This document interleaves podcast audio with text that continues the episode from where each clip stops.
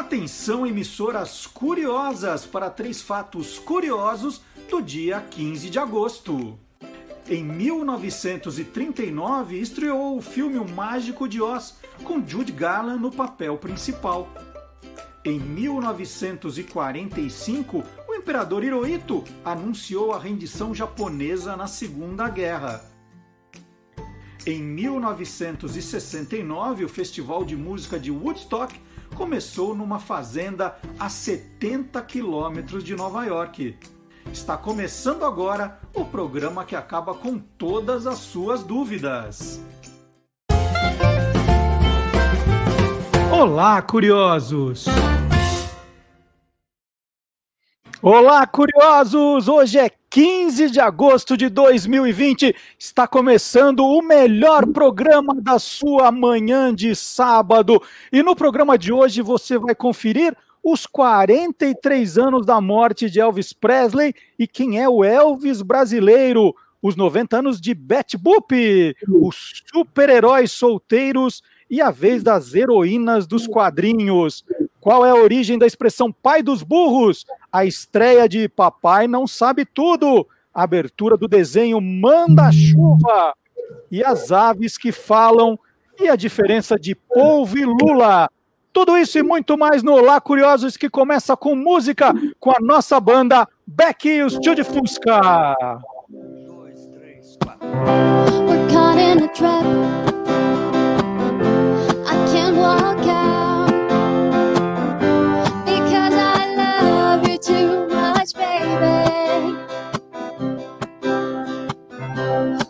can't you see what you're doing to me? When you don't believe a word I'm saying. We can go on together unsuspicious minds.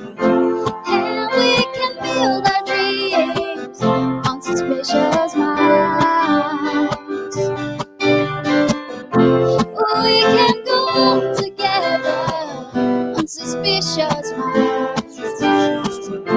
And we can build our dreams on suspicious minds.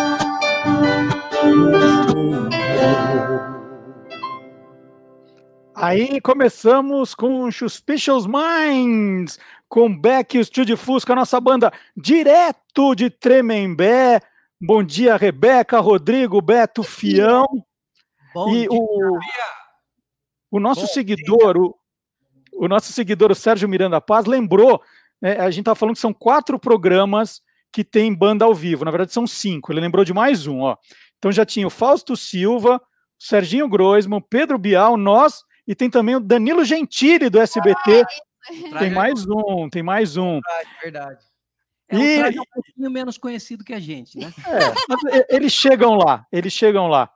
É, e lembrando, né, que você pode fazer parte dessa família se inscrevendo no nosso canal no YouTube. Tem aqui do lado o botãozinho inscrever. Se você clica lá, tem uma sinetinha do lado, igual essa, para você ser avisado sempre que um vídeo novo estrear, né? Ou quando formos fazer uma transmissão ao vivo.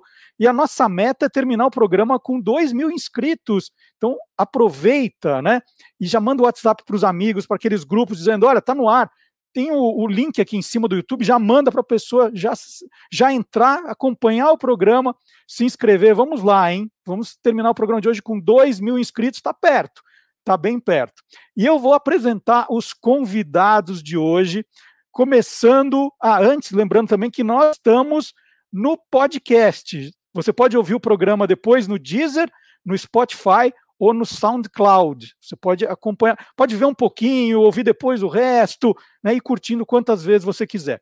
E vamos apresentar agora os convidados de hoje. Primeiro ele que é da casa, professor de tecnologia César Monteiro, que dá cursos disputadíssimos de administração de TI. Se você está precisando se informar sobre lei de proteção de dados. Esse é o homem. Bom dia, César. Bom dia a todos. Um prazer estar aqui com vocês. E é, esse negócio de dar aula é, é, é, um desafio, viu? Nesse negócio de pandemia, você tem que ficar inventando o tempo todo, interação, interação. É, é, é início. É, para todo mundo, né? Gente, eu vou contar uma curiosidade dos bastidores do programa envolvendo César Monteiro. Oh, é, nós íamos, eu vou contar, eu falei que ia contar, vou contar. Nós íamos, estreamos o programa dia 1 de agosto, e naquela semana, né, para que tudo saísse certo, né, entre aspas, que desse o mais certo possível, nós marcamos um ensaio. Então, durante toda a semana, nós combinamos o um ensaio e fizemos o um ensaio na quinta-feira, 8 da noite. E o César participou do ensaio né? Foi muito bem. Estava lá também. É, aí terminou o ensaio, ele ligou para avisar que ele não ia poder fazer o programa no sábado. então não sei para quem ensaiou, mas tá tudo bem. Agora ensaiou para o programa de hoje. Estava ensaiado. Bom, tô aqui hoje. ensaiado. Tá aí, já está ensaiado. Já Bom, ensaiado. E, e, quem não ensaiou, mas é um craque em lives agora, tem feito lives maravilhosas na sua página do Instagram, é o jornalista Pedro Maravelli, que está aqui com a gente, Elvis maníaco, há quase 50 anos, por influência da mãe, Dona Irma, e da tia, Dona Magda. Elas foram aos Estados Unidos em 1975 para ver um show do Elvis Presley. Disseram que era para visitar um irmão lá, mas não era verdade. Elas foram para ver um show do Elvis Presley. E no dia da morte do Elvis, né, que foi dia 16 de agosto de 1977, então há 43 anos amanhã, a mãe, a dona Irma, foi até a escola esperar o Pedro na saída para dar notícia para ele, antes que ele soubesse por outra pessoa. Então, bom dia, Pedro, tudo bom? Bom dia, Marcelo, bom dia a todos os companheiros do programa. É, é isso mesmo. E hoje nós estamos juntos aqui novamente para falar do Elvis, né? A primeira vez foi em 2009 e com esse distanciamento social, eu não posso te levar o lanche predileto dele, que é o sanduíche de banana Nossa, com creme de amendoim. Te pedir, mas eh, tudo bem. Vamos. Nós nos encontraremos em breve. E a gente abriu o programa em sua homenagem. Tem alguma curiosidade da Suspicious Minds? Suspicious Minds foi a música que chegou ao primeiro lugar com Elvis vivo ainda, sua última música de primeiro lugar. Ela foi gravada em 1969 para ser mais exato, no dia 23 de janeiro de 69, numa sessão que durou das quatro da manhã às sete da manhã. Ela é de autoria de Mark James, que já tinha gravado anteriormente, mas que não alcançou sucesso até porque a gravadora dele não era boa de grana, não conseguia divulgar. E Elvis fez uma gravação dessa música um pouco mais lenta, com um arranjo um pouco mais lento, que inclusive desagradou Mark James, mas o Elvis teve uma perspicácia muito grande a partir dos shows que ele começou a fazer no International Hotel em Las Vegas. Ele deu uma acelerada na música e ela passou a ser a cereja do bolo dos seus shows. Ela era a penúltima música dos seus shows, onde ele arrebentava muita energia, a voz estupenda e foi sem dúvida alguma, e é na minha opinião, e nós não combinamos nada, a minha música predileta dele, o grande momento dele em disco em palco quando ele cantava Suspicious Minds. Nós não combinamos nada, Pedro, mas a gente sabe tá tudo da sua vida, tá? Nós pesquisamos tudo, tudo, tudo, tudo. Você teve a ajuda do César Monteiro, né? Obviamente, a gente estava esperando que você viesse de costeleta com, né, com, mas, mas tudo bem, você não, você não fez o combinado. Eu não sou um artista tributo. Ah, nós vamos falar sobre isso também. Aliás, tem muita curiosidade na, na vida do Elvis, né? É, daria para ficar horas aqui e nós selecionamos algumas coisas que o Pedro vai contar durante o programa. E eu queria também dar as boas-vindas para uma amiga, já é amiga nossa, um talismã do, do antigo Você é Curioso e passa a ser do Olá Curiosos também. A Adriana Mello, ela, ela entrou no mercado de quadrinhos né, ela começou com os 16 anos, mas ela entrou no mercado depois que ela apresentou o portfólio dela numa convenção de quadrinhos quando ela tinha 18 anos. Aí ela passou um período treinando anatomia e storytelling com os feras da indústria dos quadrinhos, e aí começou primeiro com o Homem de Ferro. Nós vamos é, até mostrar algumas, do, algumas das imagens dos quadrinhos que a Adriana faz, e a partir daí ela passou a ser uma das mais requisitadas quadrinistas, ilustradoras, faz trabalhos hoje aí para as principais editoras de quadrinhos do mundo. Então tem Quarteto Fantástico, Surfista Prateado, Star Wars, Empire Rose e Thorn, é da Adriana também. E atualmente ela trabalha na série Arlequina e Era Venenosa. Né? Isso é só para dar alguns exemplos. Bom dia, Adriana. Que prazer ter você aqui Ai, no bom novo programa. Bom dia, Marcelo. E desde já, obrigada pela, por ser assim tão, tão.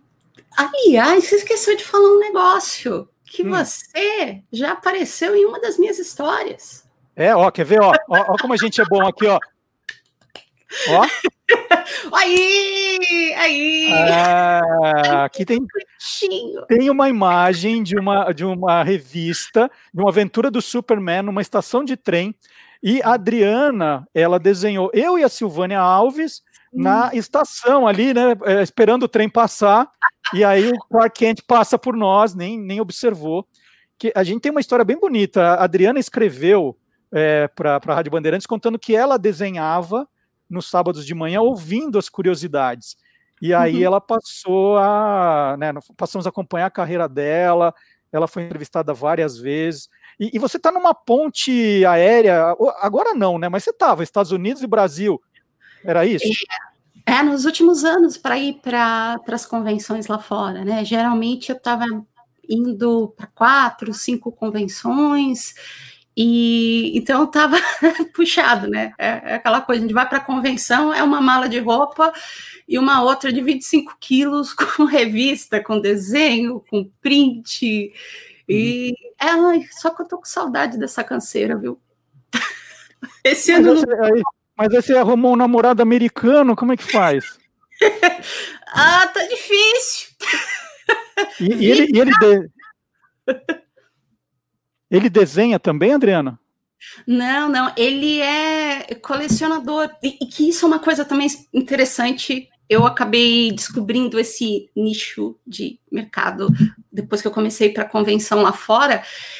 É, existem os colecionadores de quadrinhos, de originais, de ilustrações, de pintura, e é um mercado grande lá fora que que que está ali é, é, eu falo que acaba sendo um trabalho para gente que trabalha com quadrinhos também, além de desenhar as capas, desenhar as páginas, tem as encomendas de desenhos por esses colecionadores. E ele é um colecionador também, assim. Quando você chega na casa dele, ele começa a mostrar os originais, as capas, as pinturas. Nossa, é uma coisa mais linda que a outra. E ele veio para uma CCXP aqui em São Paulo há três anos né, que é a maior convenção de quadrinhos aqui do, do Brasil, América Latina, e a gente se conheceu e começou a nossa história. Ô, Adriana, não quero te decepcionar, mas eu acho que ele tá namorando com, com você por interesse, viu? Ah! Eu acho. Não, essa é uma piadinha, é uma piadinha recorrente entre os nossos amigos tal. E, e assim, os meus amigos, os outros desenhistas, os outros ilustradores já conheciam ele de outras convenções tal. Eu era a única que não, não tinha conhecido ainda, né? Mas é, é muito engraçado, porque só contar isso rapidinho, assim, eu brinco que a, a, ele tem assim um, um arquivinho de quadrinhos no cérebro. Às vezes eu preciso de uma referência específica, de uma história específica. Aí eu ligo para ele e falo, Bill, aquele personagem, eu precisaria de uma referência. Ele, ah, claro, da edição tal, desenhado pelo fulano, pelo Beltrano, no ano tal. Eu falei, oh meu Deus, para quem, quem precisa de Google? Namorado mas, assim. Mas ele com certeza não lembra a data do seu aniversário, né? É, é, é meio assim. Digamos assim que eu fiz ele lembrar. Aí sim. Deixa Aí eu aproveitar. Aproveitar e mandar alguns abraços para quem está curtindo o programa já, a Priscila Campos Chaves, o Pedro Henrique, a Marileia Marcondes, o Carlos Cantoni, a Cida Torres, a Denise Corrochano, a Ivone Garijo, todo mundo acompanhando. Gente, vamos lá, hein? Não esquece de dar aquele like, de fazer o comentário, de chamar os amigos. Nossa meta 2 mil inscritos hoje, vamos ver se a gente alcança. E tem novidade, tem um quadro novo para você interagir com a gente também e tem uma vinheta que agora é o quadro de Beck e o Estúdio Fusca. Roda a vinheta.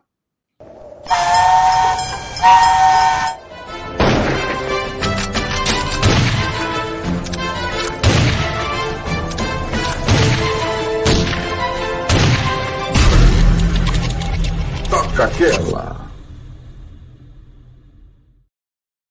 No Toca Aquela agora nós vamos colocar três trechinhos de músicas, né? um, dois, três, e aí você vai votar na parte de comentários, você vai escolher qual você vai querer ouvir na íntegra no final do programa. Então, um, dois, três, né? Agora é só um trechinho, e aí você escolhe a sua favorita e fala, toca aquela, a um, a dois ou a três, aqui nos comentários. A gente vai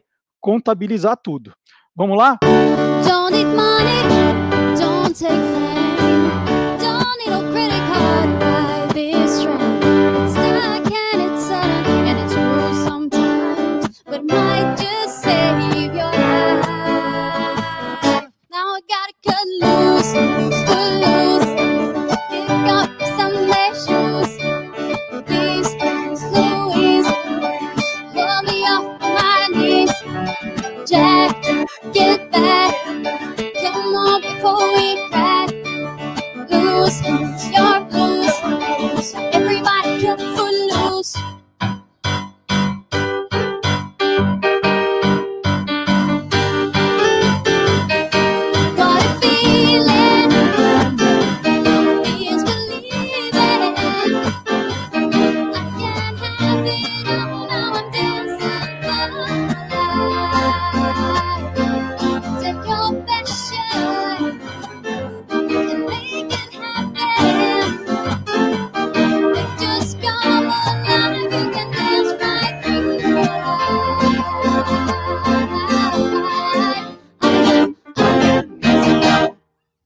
Então tá aí Toca Aquela, música número um. Ah, eu tenho a música número um, The Power of Love, de 1985, que foi tema do filme De Volta para o Futuro e impulsionou a carreira da banda californiana Huey Willis e The News. Footloose, a número 2 de 1984, fez parte da trilha do filme Footloose Ritmo Louco. A música de Kenny Loggins foi indicada ao Oscar de melhor canção original, mas não venceu. E a número 3, Flashdance, What a Feeling, de 1983, que também foi tema de filme, música de Giorgio Moroder, com letra de Kate Force e Irene Cara. Então você, nos comentários, vai poder votar. Um, dois ou três, qual é, qual toca aquela no final do nosso programa, combinado? E não esqueça do like, né, de, de comentar, de chamar os amigos. Tem a sinetinha, vou lembrar da sinetinha aqui, ó, para você curtir também o programa, ser avisado sempre que tiver alguma novidade. Agora vou fazer uma pergunta para o Pedro. Pedro, quando a gente vai sempre falar do, da, da morte do Elvis, né? Falar ah, 43 anos amanhã, fala, não, não, mas o Elvis não morreu. Quem que criou essa expressão Elvis não morreu, hein? Você sabe que não tem um autor que a gente conheça. Mas desde o dia da morte, em 1977, as pessoas usam essa expressão que acabou ficando no inconsciente coletivo, de Elvis não morreu. Até porque à época surgiu uma teoria da conspiração, mais uma das inúmeras que nós temos, de que ele havia sido contemplado por um programa de proteção a testemunhas nos Estados Unidos, porque ele andava meio que se infiltrando em algumas criminalidades lá na cidade de Memphis, a, a sua máfia de Memphis, devidamente condecorada e gabaritada por um procedimento do governo federal americano que a gente deve mencionar daqui para frente. Então, saiu essa expressão e começou-se a falar Elvis não morreu, Elvis não morreu. E no Brasil ganhou uma conotação bastante importante a partir de um filme feito com a televisão chamado Elvis, de 1979, estrelado por Kurt Russell, que tinha feito um filme com Elvis lá da sessão da tarde, quando ele era pequenininho, inclusive dá um chute na canela do Elvis no filme. E este filme foi passado aqui no Brasil, no SBT, e o título foi Elvis Não Morreu. Então, ficou isso no inconsciente, coletivo. E é o que a gente fala, né? 43 anos depois, a gente está aqui falando dele. Ele é objeto de campanhas publicitárias. Recentemente, está aí numa grande propaganda de uma marca eh, montadora de carros. Enfim, ele é um nome que está sempre presente na cultura. Ele se transformou até em cultura geek, né? Então, é, Elvis não morreu, está no inconsciente das pessoas. O, o, Pedro separou uma cena do filme Homens de Preto, de 1997, muito engraçada, que fala justamente sobre esse Elvis não morreu. Nós só achamos a cena em inglês, é uma cena com o Tommy Lee Jones e o Will Smith. Eles, eles, eles entram no túnel e aí para o túnel está parado, engarrafamento, e eles precisam escapar do engarrafamento. Então eles usam um método ali meio arriscado, e aí tem a frase: Elvis não morreu, só voltou para casa. Vamos ver essa cena. You remember the little red button? Yeah. Push the little red button. And you may want to put on a seatbelt. You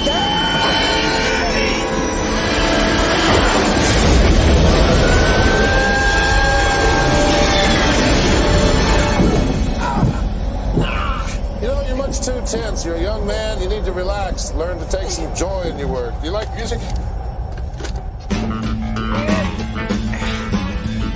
That's better. Straddling 300 road and then rallying all across Carolina. Somebody help me get out of the People there care a little about me. People let the poor boy down. All right. Ah, ah, shit. Ah,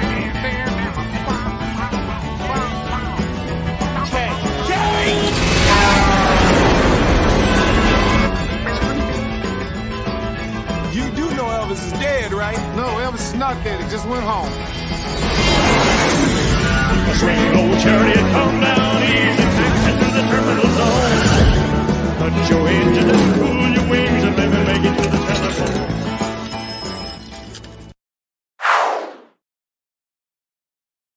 Então tá aí, ó. Elvis não morreu, ele só voltou para casa. E Pedro, não é só essas referências em filmes adultos, né? Tem filme para criança que faz referência também ao Elvis, né? É, só registrando que a música que tocava ali no carro do Tommy Lee Jones era Promessa, Promessa de Land, né? Do Elvis, um dos últimos rocks que ele gravou. E Elvis, em uma entrevista, as pessoas perguntavam para ele: Mas por que, que você não grava mais rocks? É porque não compõem mais rocks com qualidade para que eu possa gravá-las, ele dizia. E Elvis era um, um ser de outro planeta, como Tommy Lee Jones diz no filme, sim. E ele retorna numa animação da Disney chamada Little Stick, que é um, um desenho infantil, um longa-metragem, em que um ser alienígena vem para o planeta Terra fugindo de perseguidores extraterrestres, interplanetários, e a menininha que mora no Havaí, também uma grande alusão a Elvis, pelos shows que ele fez no Havaí, pelos filmes que ele fez no Havaí, adota esse ser, esse extraterrestre, e mostra para ele o quanto ela gostava de Elvis. E esse ser dança e canta como Elvis, um verdadeiro extraterrestre. E você vai ver agora.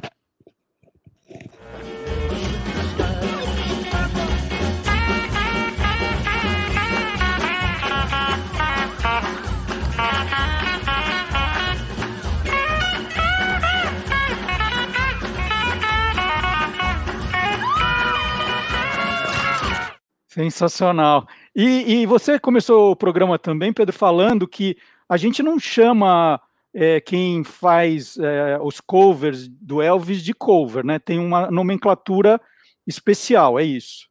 Exatamente. De uns tempos para cá passou a se chamar de artista tributo, porque cada vez mais se profissionalizou os covers de Elvis.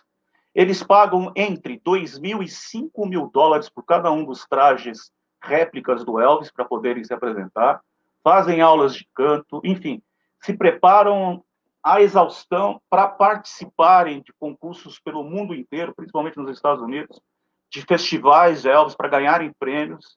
E é isso, né? Quer dizer, eles não não são mais amadores. Então eles não gostam de ser chamados de covers. São artistas tributos. O, o, o, César Monteiro com certeza já fez tributo a Elvis Presley, não fez, César? Eu não, eu lembrei de outra coisa, assim, em relação a você usar a palavra de Elvis Presley, né? Tem aqueles filmes que concurso de Elvis, né? Mas a Las Vegas, que foi uma cidade onde ele fez a glória, né? É, até hoje tem os padres que casam você vestido de Elvis. Eu queria saber do Pedro se esses caras também pagam um FII para botar roupa ou só ali, né? Acho que não, né? Mas que custa mais caro você escolher a, ser casado pelo Elvis, né? Então o cara vem lá, bota a música de Elvis, toda toda a mobiliária em volta, é Elvis e o cara padre de Elvis.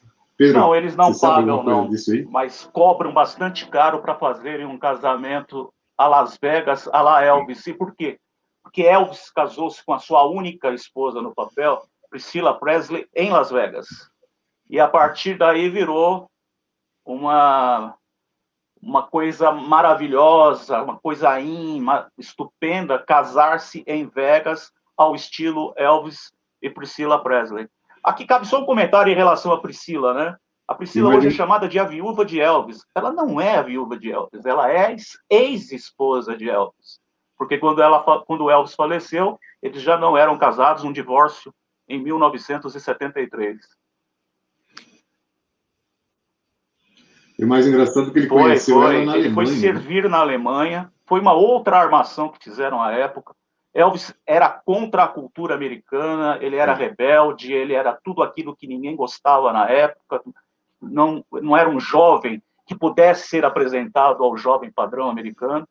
Então, o, o empresário dele, chamado Coronel Tom Parker, acertou com, a, com o exército de fazer uma convocação na tentativa de limpar a imagem de Elvis e passar a imagem de um bom moço. Aí ele foi servir numa base americana na Alemanha, uma das filhas de uns oficiais do exército americano era a Priscila, então com 14 anos. Eles se conheceram, uhum. ele gostou dela e esperou que quando retornasse aos Estados Unidos e que ela voltasse para casa também, que eles pudessem se casar. Bom, eu vou fazer o convite para quem quiser ler algumas histórias sobre tributos, né, curiosos de Elvis Presley. Tem no Guia dos Curiosos, no site Guia dos Curiosos, dois deles, né? O primeiro que você viu é o Eilert Pillarm, o sueco, esse. Eilert Pillarman, e ele não tem nada, ó, ó, a careca dele ali, mas ele, ele faz uma versão muito engraçada de Elvis. E tem uma outra curiosidade, Pedro, que é, o, é, é a segunda imagem, que corre na internet uma gravação de Crazy Little Thing Called Love, né, que está na internet identificado como Elvis Presley, mas que o Elvis nunca gravou, né? Foi um desses tributos que resolveu por, por conta própria gravar essa música, né? Exatamente. E Elvis faleceu em, 90, em 77, não poderia gravar músicas em 98, 97, que é algumas dessas atribuições que são feitas. Uma outra que é muito famosa é de um cover dele chamado Doug Church. Ele é um ele é um excelente cantor, ele não é um imitador do Elvis, ele é um excelente cantor com um timbre muito parecido com o do Elvis, com uma técnica muito, muito precisa de colocar as notas, as palavras nas notas das músicas.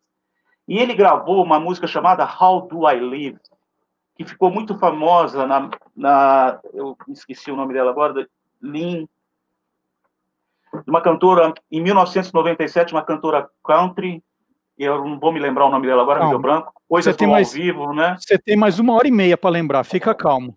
Você, e, vai ficar mais uma hora e meia aqui. E se as pessoas tiverem é, curiosidade de procurarem no YouTube How Do I Live, vão achar que a interpreta vai estar escrito lá, interpretado por Elvis. Tamanha a semelhança da voz desse Doug Church com Elvis. É impressionante. Muitos fãs chegaram a mencionar na época que teria sido uma interpretação mediúnica, psicografada, algo do tipo assim assombroso, porque Elvis tem muito de histórias estranhas e histórias que a gente pode taxar como sobrenatural, né? Olha, vou mandar um abraço aqui também para Luciana Gaião, de Ilhéus, na Bahia, acompanhando a gente, o Everson Alexandre, de Botucatu, a Margarete Marcos Bueno, de Goiânia, a Eliana Faveiro de Atibaia, o Roberto Rodrigues Alves de Mauá, o Décio Cavalcante de Minas Gerais, Roberto Rogério Rocha, o Beto Alves, o Alceu, pai do Carlos Leão, Adriana Adri Paris, que está fazendo, tá, a Adriana está chamando vários amigos para assistirem, para se inscreverem, para curtirem a página, muito legal, nossa meta de chegar aos 2 mil. Adriana, eu espero que você tenha percebido já que eu, eu coloquei essa camiseta em sua homenagem, ó todos os super-heróis possíveis e imagináveis na minha camiseta. É, traje de gala, ah, né? Você percebeu? Você percebeu, né? Percebi, fiquei toda feliz. É. E agora, e agora nós vamos falar de mulheres nos quadrinhos e nós vamos chamar o Marcelo Alencar, que é um especialista no assunto, para uma festa de aniversário de uma personagem que está fazendo 90 anos. Olá, curiosos, tudo bom? Hoje eu estou aqui para falar de uma aniversariante, uma garotinha que está completando 90 anos. Eu estou falando da Betty Boop, essa personagem de desenhos animados que estreou nos cinemas americanos em 9 de agosto de 1930 pelos estúdios Fleischer, que eram os mesmos responsáveis pelos desenhos do Popeye e do Superman. Ela foi desenvolvida, ela teve o seu visual desenvolvido pelo animador Green Netwick, que deu a ela as feições de uma cachorrinha poodle a princípio. Ela não era gente. Ela tinha focinho, orelhas compridas e era inspirada nas feições da cantora Helen Kane. Aliás, a Betty Boop tem um bordão. Seu bordão é Boobadoop, que foi tirado da canção I Wanna Be Loved By You, que ganhou fama exatamente na voz da Helen Kane. A Betty Boop é uma melindrosa, uma garotinha de cabelinhos curtos a la que usava também um vestido ainda mais curto e justinho. Ela se identifica com a era do jazz, tanto que tinha em seus desenhos animados até trilha sonora do Louis Armstrong. E ficou muito famosa, tanto nos desenhos de cinema quanto nas tiras de jornal. Ela só foi conhecer a decadência em 1939 por conta da censura. Já eram tempos de Segunda Guerra Mundial e o pessoal começou a pegar no pé dela por causa dos conteúdos altamente eróticos de seus desenhos. A Betty Boop reapareceu em 1988 no desenho animado Uma Cilada para Roger Rabbit. Ela aparece ali como vendedora de cigarros, né, num show, em, numa boate em Toontown. Ela lamenta o fato de ser em preto e branco, de existir em preto e branco. Isso teria tirado dela boas oportunidades de trabalho. A Betty Boop teve um episódio feito em 1933 chamado Snow White, né, inspirado na, na fábula da Branca de Neve, que foi escolhido por profissionais da área como o 19 melhor cartoon de todos os tempos.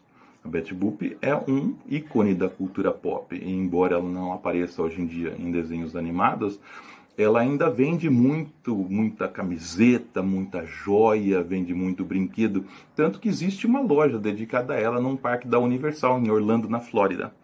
E para completar, uma outra curiosidade sobre ela é que Betty Boop é citada na canção Puro Êxtase do Barão Vermelho para falar, é uma gíria, né, para identificar um tipo de frequentadoras de baladas, tá bom? Olha aqui a Beth mandando um beijo para todo mundo. Tchau, até semana que vem.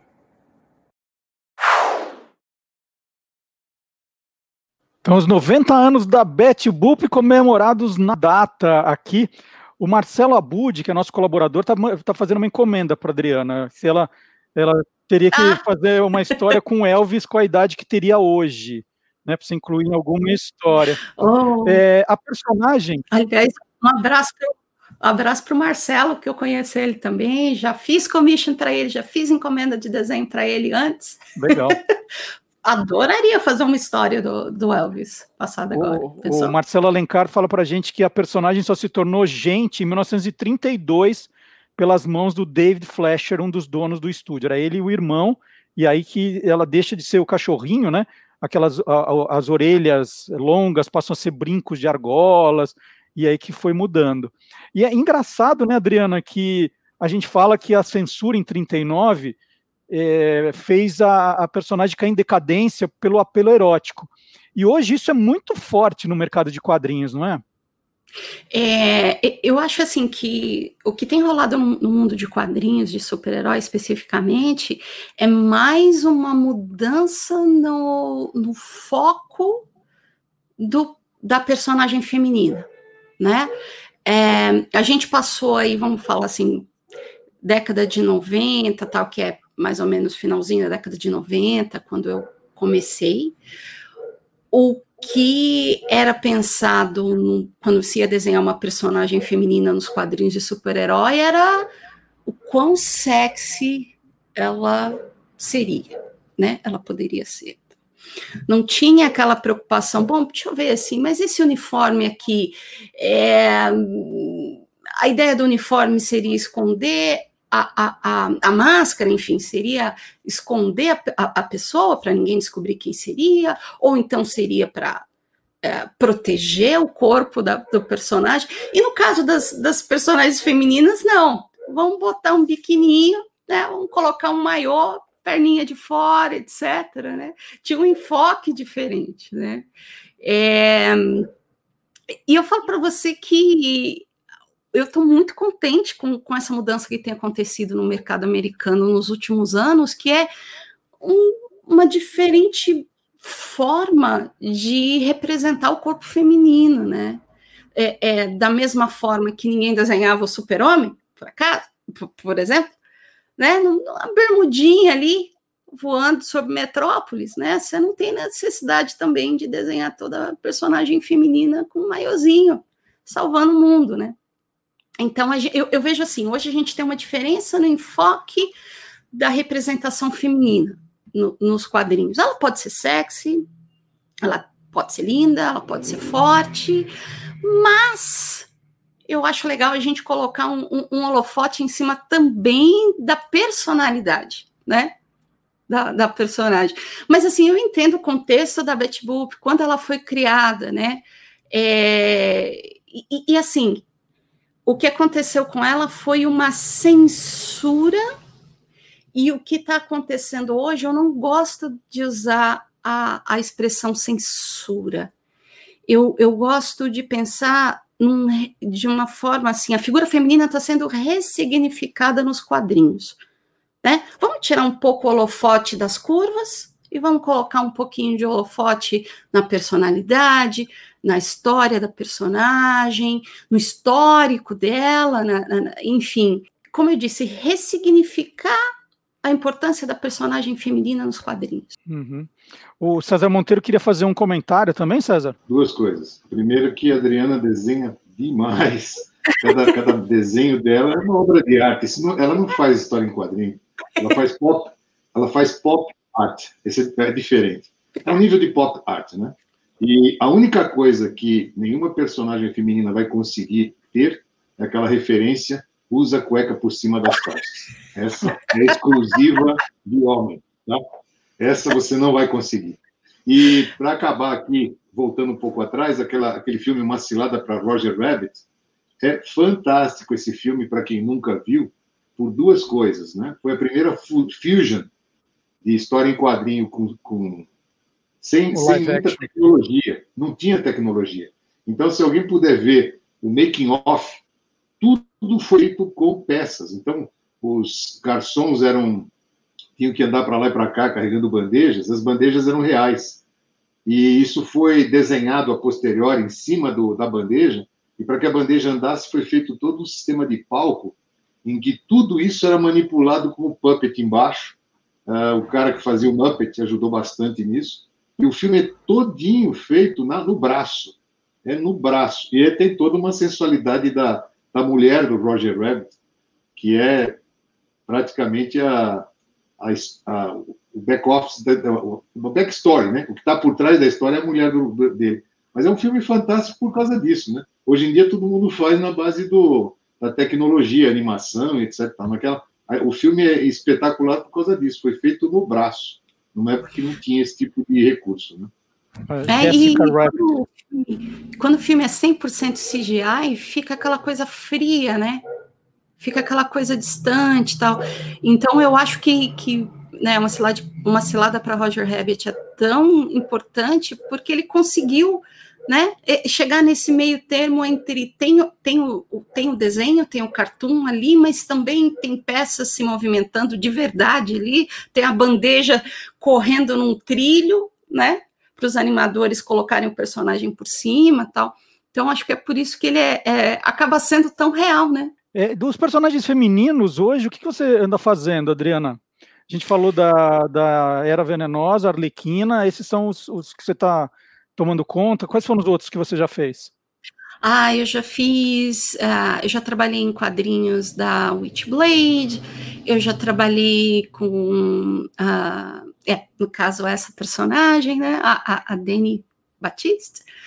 Um, eu já fiz a uh, Mulher Gato, eu já fiz uh, Birds of Prey, né, as, as Aves de Rapina, que inclusive eu estava super ansiosa para ver o filme da, da Arlequina, porque elas iam aparecer, né, um, ou versões dela, delas estariam no filme. Eu fiz Rose Thorne, eu fiz Emma Frost, né, que é a Rainha Branca.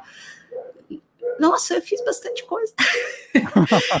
Doctor Who, eu fiz Doctor Who assim por um por dois anos praticamente, né? Aí o meu lado Ruvian ficou muito contente.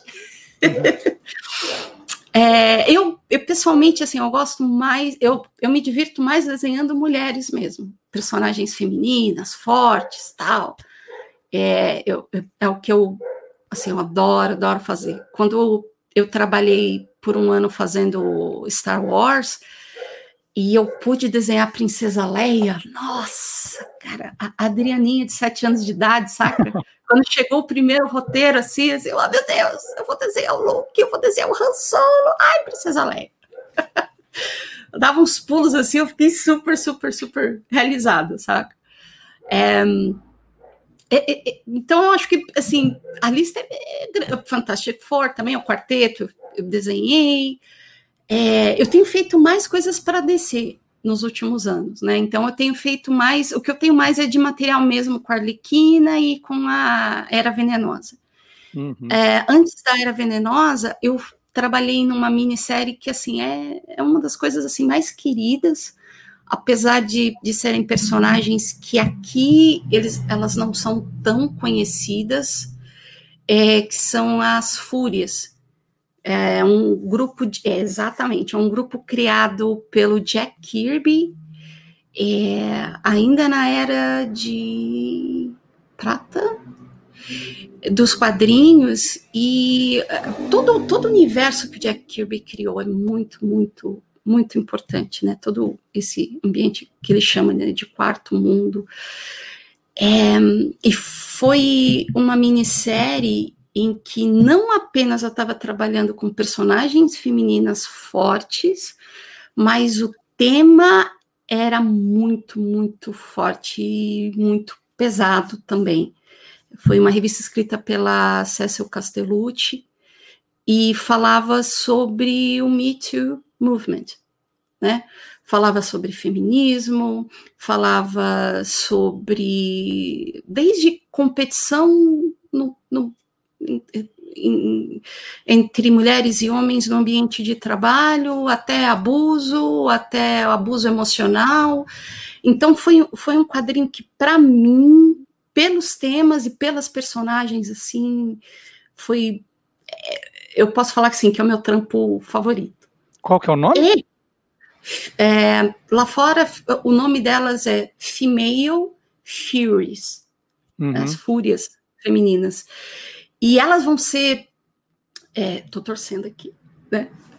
conhecidas de agora em diante, porque a DC tem plano, já tem é Ava DuVray, que vai dirigir o filme dos Novos Deuses, que é, é, é, é esse é esse mundo criado pelo Kirby, e a Ava DuVray já deu entrevista dizendo que o filme vai ser focado na Big Barda, que é essa personagem que no desenho ela tem um capacete gigante, tem tipo dois chifres e tal, e o um, oh meu Deus, e o Scott Free, que é o marido dela e também um personagem super importante na história do, do Quarto Mundo. Então, assim, eu fico super empolgada, porque eu penso, meu Deus, as pessoas agora vão conhecer este lado. que aí vai para o cinema, vai ter filme, vai ter entrevista, enfim, vai um holofote todo em cima desse lado. Porque DC, a gente fala DC, o que, que vem na cabeça? Né? O Batman, o Super-Homem, Mulher Maravilha. É, todos eles aí, ó. Todos na minha camiseta. Flash, Todos, uhum. toda a tua camiseta, Marcelo. É. Mas a DC Comics também tem todo um lado desses personagens, assim, vamos dizer assim, mais da antiga, que o grande público ainda não, não teve contato, né? E agora vai ter. Bacana. E, e Pedro, a Elvis Presley, em algum momento, conheceu Betty Boop, a, a, nossa, a nossa personagem dos 90 anos? Marcelo, a gente já falou aqui em cultura pop, em cultura geek. A gente vê muitas peças de decoração, muitos produtos sendo vendidos. Por exemplo, de Elvis com Humphrey Bogart, com Marilyn Monroe, com James Dean. Artistas que não são contemporâneos. E também tem artes criadas com Elvis e Betty Boop. Se você fizer uma pesquisa também no, no Google, Elvis e Betty Boop, vão, vão aparecer várias imagens dos dois interagindo, produtos com os dois aparecendo, canecas, toalhas, enfim, uma série de coisas. É a velha história, né, Marcelo? Uhum. Elvis. Muito bacana. É, vou chamar agora o professor Vard Marx para abrir os trabalhos das comemorações dos 70 anos da televisão no Brasil, professor. Olá, curiosos. A TV brasileira completa 70 anos e há uma lenda que corre sobre o fato de, eh, na inauguração, eh, terem arrebentado uma garrafa de champanhe na câmera, como se fosse batismo de navio. Eh, a história seria ótima, mas é mentira. Mas tem uma outra historinha que é bem interessante e é verdadeira. Um... A inauguração da TV foi no dia 18 de setembro de 1950. No ano seguinte, na Sexta-feira Santa, vamos fazer a Paixão de Cristo, que na época a Paixão de Cristo era levada muito a sério. As pessoas ficavam de luto, falavam baixo e tal, porque Jesus havia morrido. Aí fizeram tudo ao vivo, claro, não existia videotape. Jesus ali de pé, a câmera só pegava de baixo para cima, ali na cruz, e de repente ela veio. A mosca ponzou no nariz de Jesus. E Jesus lá, sem poder dar a bandeira, aquela mosca, ele olhando para a câmera, porque a câmera tinha uma luzinha vermelha. Quando ligada, a hora que aquela luzinha apagou, ele deu um topo, espantou a mosca, inseto do inferno. Pena que ele não viu a outra câmera que estava dando close nele. Então tá aí na, comemora... estamos iniciando as comemorações dos 70 anos da televisão no Brasil. A data é dia 18 de setembro, aí vamos preparar um programa especial. E nós já começamos com um programa especial que homenageia a televisão. Toda quinta-feira, às 8 da noite, tem o Olá Curiosos. Quem te viu, quem te vê com Magalhães Júnior. Nós já fizemos o primeiro na quinta-feira passada com a história e as curiosidades de O Vigilante Rodoviário. Tá lindo. Tem um clipe com a música de noite ou de dia, na voz da Beck e o Steel de Fusca. Tá espetacular o programa que você pode conferir aqui na página do Olá, do Guia dos Curiosos no YouTube. Então, você perdeu o primeiro programa, está chegando hoje, né? Bem-vindo. Pode acompanhar o programa 1, o 2, pode ver o primeiro, quem te viu, quem te vê. Dá o like aqui para a gente também, faz comentário, né? Quanto mais você interagir, mais o nosso programa vai aparecer dentro do YouTube. É muito importante. E você pode nos comentários também votar em qual música você quer que uh, nós terminemos o programa de hoje, né? Power of Love, Footloose ou What a Feeling. São as três para o Toca Aquela. Você coloca aí do lado e, nós, e a Beck e os Fusca vão acabar com essa música. Então, quem te viu, quem TV, toda quinta-feira, 8 da noite, ao vivo, né? Mais uma data para você colocar na sua agenda. E agora nós vamos brincar com os nossos convidados. Hora de testarmos os conhecimentos cinematográficos de todos.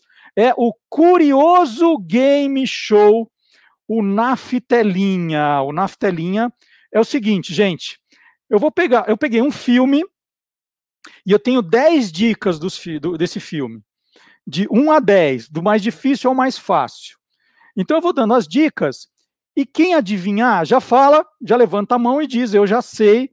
Por exemplo, eu adivinhei na dica 5 e a gente continua a brincadeira. Aí o outro, ah, já sei, dica 7. Então a gente vai até a 10 para ver quem adivinha no menor, menor número de dicas possível, tá bom? Então é de 1 a 10, quando souber, faz um sinal a gente identifica, olha, o Pedro adivinhou na, na dica 6, o César na 7, a Adriana na 8, e vamos lá. Primeira dica, atenção, quem adivinha na primeira dica é o máximo, hein? Filme que estreou no Brasil em 19 de dezembro de 1986. Ninguém. Dica 2. O ator foi indicado ao Globo de Ouro na categoria Filme de Comédia. Não. Dica 3. O roteiro foi escrito em apenas dois dias. Opa, o Beto já sabe? O Beto diz que sabe na dica 2. Ele esperou eu falar 3 para dizer que ele sabia na dica 2. É isso, né? Na dica 2. Então anota aí, Beto. Número 4. A história se passa em Chicago, nos Estados Unidos. Dica 5. A direção é de John Hughes. A direção é de John Hughes. A Adriana está fazendo uma cara de que sabe, mas sabe não? Quase, quase. Então vamos para a dica 6. Os personagens andam numa Ferrari 1961. A Adriana diz que sabe na dica 6. Então, Beck e o Steve Fusca, o Beto diz que na 2, a Adriana na 6. Vamos continuar para o Pedro e para o César. Dica 7. Em Portugal, o filme recebeu o nome de O Rei dos Gazeteiros. O Rei dos Gazeteiros, não? Ainda não. Dica 8. O ator principal é Matthew Broderick. O ator principal é Matthew Broderick, o Pedro sabe na 8. César também? Na 8. Dica 9. O nome do personagem principal é Ferris Bueller. E a dica número 10. Twist and Shout faz parte da trilha sonora. Vamos perguntar para o Beto primeiro. Beto, vamos abrir o microfone do Beto. Qual é o filme, Beto? Não, na verdade, na dica 2, nós erramos. A gente, a gente tinha colocado de volta pro futuro, É, mas eu daí a tinha- gente percebeu que não, e na dica 6 Ah. a gente colocou curtindo a vida doidada. Foi. Curtindo a vida doidado. Adriana, você foi na 6 também. Não, a Adriana foi na 6, né? Qual é o nome do filme, Adriana? Curtindo a vida doidado. Curtindo a vida doidado. Pedro, qual é o filme, Pedro? Curtindo a vida doidado. Isso aí. E o César? Vai com, vai com, vai com todo mundo, César? Os gazeteiros. Gazeteiros. Ai, gente, que nome. Olha, vocês estão mal, viu? Porque o Erison Lira acertou na dica 3. o, o Estúdio Dani também. O Evandro Silva, o Marcos do Rádio Base. Vamos ver que filme é. Vamos, vamos primeiro acompanhar a- um pedacinho, o início do filme.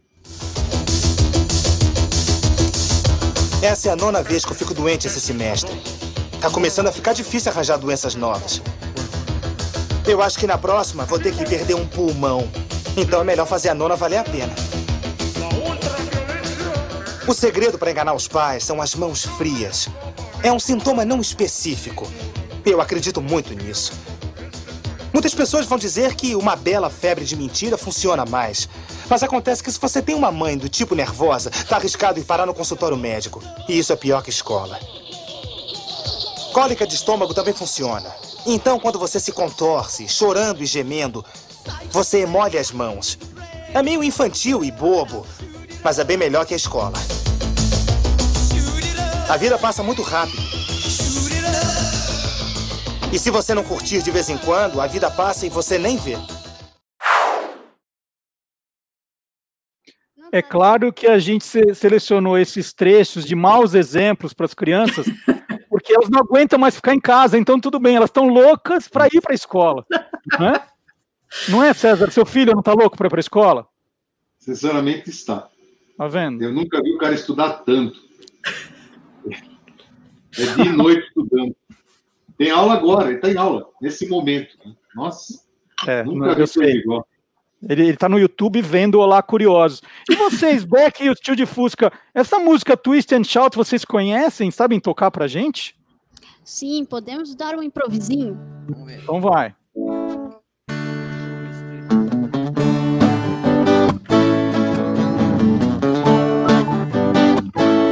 Well, shake it up, baby, now. Twist and shout. Come on,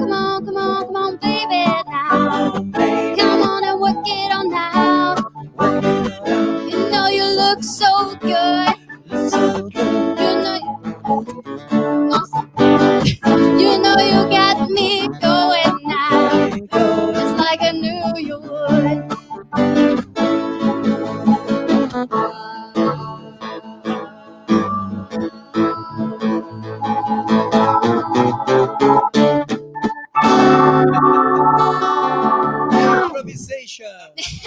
Cuidado, hein, Beck, esse cara do lado tá querendo te derrubar, hein? Não quero falar nada. É que a gente, a gente só sabe a versão do Mamonas. É. Ah, qual que é?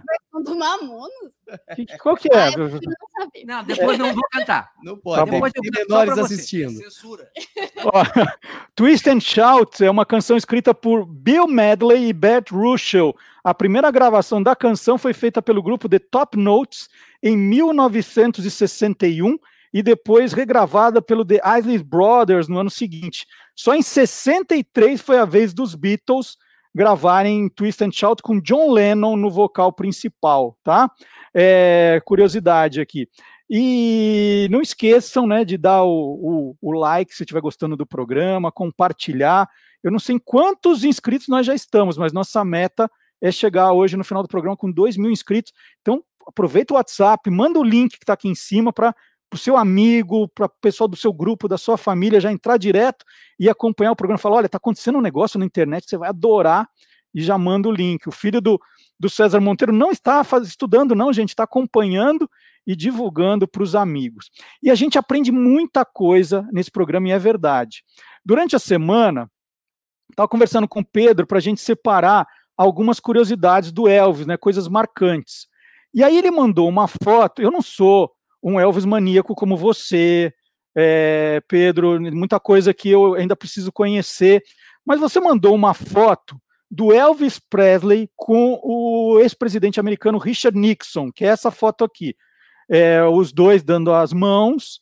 E aí fui pesquisar um pouquinho da, da foto, e é uma das fotos mais procuradas no arquivo americano. Né? É, é, uma, é uma foto que tem uma história absurda, tem documentários, tem filme. Conta pra gente como foi esse encontro, por favor. Marcelo, desde que Elvis gravou em, 19 em 5 de julho de 1954 a música That's Alright Mama, inclusive essa data é considerada como o Dia Mundial do Rock, ele nunca mais andou sozinho. Ele sempre teve um secto atrás dele. Pessoas ligadas à sua carreira, guarda-costas, puxa-sacos, enfim, um monte de gente. E ele para todo lugar que ele fosse, ele tinha que ir acompanhado desse monte de gente, porque era questão de segurança, todo mundo preocupado com a mina de ouro que era Elvis Presley. Um determinado dia, ele decide sumir. Pega um dos seus colegas e some, não diz nada para a família, deixa a Priscila preocupada, deixa o pai preocupado, deixa o staff preocupado e desaparece. Ele vai desembarcar aonde? ele vai desembarcar em Washington. Ele decidiu que naquele dia ele falaria com o presidente dos Estados Unidos, o homem mais poderoso do mundo, aquele que tem o dedinho que pode apertar o botão e acabar com todo o nosso planeta. Mas diziam a ele: Mas você está doido? O que você vai fazer lá? O que você vai falar lá? Você não, não agendou nada? Não interessa. Eu sou Elvis Presley. Ele vai me receber. E esse e essa foto e esse documentário ou esse filme que veio ao, ao ar, eh, veio para os cinemas em 2018, chamado Elvis e Nixon, e aí a gente já vê qual é a importância de um e de outro, quer dizer, Elvis é o primeiro nome na chamada, ele era a figura central. Por que, que ele foi procurar Nixon? Ele queria uma credencial de agente especial do FBI. Por que, que ele queria isso? Porque ele era contra comunistas, é um assunto que quase não volta à tona hoje em dia, né? Contra comunistas e contra as pessoas que se envolviam com drogas na cidade de Memphis. Ele queria poder transitar e estar no meio dessas pessoas e poder ajudar o governo, ajudar as autoridades a acabar com tudo isso. Ele queria ser, pela influência que ele tinha, porque todas as portas se abriam para ele, ele se considerava um agente que pudesse cuidar disso e ajudar. Nixon não esperava por ele, o protocolo da Casa Branca não esperava por ele, ele se plantou nos portões da Casa Branca até que fosse atendido. Antes de ser atendido, ele teve que se desfazer de uma quantidade razoável de armas que ele andava com elas. Era um fetiche que ele tinha, era uma fixação que ele tinha, principalmente depois que voltou do exército. E uma neura, porque ele recebia muitas mensagens, muitas cartas de gente prometendo que iria sem dúvida alguma, matá-lo. Então ele tinha essa preocupação. Então fizeram primeiro um pente fino nele, e no filme mostram isso, mas esqueceram de uma arma pequenininha que ele trazia sempre na bota. Então ele vai encontrar o presidente na sala do presidente com a arma e depois mostra a arma para o presidente. Era uma arma que ficava na bota e que eu acompanhava, inclusive, nos shows. Ele tinha a arma sempre ali, de fácil, para que ele pudesse sacar de forma rápida, se precisasse se depender de alguma coisa. Porque sempre antes dos shows ele recebia também, lia as correspondências, e em algumas delas diziam, hoje é seu dia, hoje eu te mato no palco, etc e tal, blá, blá, blá, blá. Enfim, ele começa a conversar com Nixon, não sem antes passar pelo cerimonial e dizer, olha, você não pode mexer na mesa do presidente, você não pode pegar os, as balinhas de chocolate que tem lá, que são só do presidente, você não pode beber daquela água do presidente que está ali na mesa. Mas Elvis entra na sala do presidente, senta-se. A primeira coisa que ele faz é pegar a, o MM. a balinha, MMs, dizer, nossa, eu também gosto muito. Ah, tem um abridor, quero abrir a garrafa, abre na, na, mão mesmo, com os dedos e bebe. E naquilo ele começa a conversar com Nixon e dizer que ele era contra os comunistas, que embora ele tivesse recebido lá atrás os Beatles, os Beatles tinham ido aos Estados Unidos, feito sucesso, levado dinheiro dos americanos e voltaram para a Inglaterra, não deixaram nada nos Estados Unidos, que, que eles tinham deixado mais, más influências para os jovens. Olha quem fala de má influência lá em 1956, que quebrou tudo, né? E Nixon cada vez mais é, estupefato com tudo aquilo. Né? Quem que era aquela pessoa? O que, que ele estava querendo? Mas, por fim, acaba lhe dando a credencial e Elvis passa a ser um agente do FBI, fazia incursões nas madrugadas de Memphis, em redutos lá não muito aprazíveis, né? E levando pessoas, dando voz de prisão, uma coisa muito maluca, uma história surreal. E este filme, quem que veio ao, aos cinemas, quem faz o Nixon é o Kevin Spacey. É, aí a reprodução do filme dessa foto histórica. E é uma coisa assim inusitadíssima do Elvis. Ele conseguiu sair, ele conseguiu se desvencilhar daquele monte de gente do seu redor para ir no lugar mais vigiado do mundo, para ir no lugar teoricamente mais seguro do mundo. E ele entrou, ele conseguiu, ele saiu. Ele fez demonstração, e ele costumava fazer isso para muita gente, de golpes de karatê. Ele fazia exibições de gestual que ele também levou no começo dos anos 70 para os palcos, entre uma música e outra, ele fazia todo aquele gestual. Elvis era uma figura maravilhosa. Muito, muito boa essa história. Essa história é maravilhosa. Deixa eu mudar um pouquinho de, de assunto, que nós não estamos mais no rádio, mas o rádio não sai da gente. É a hora do professor Marcelo Abud e suas histórias radiofônicas. Interferência. Interferência.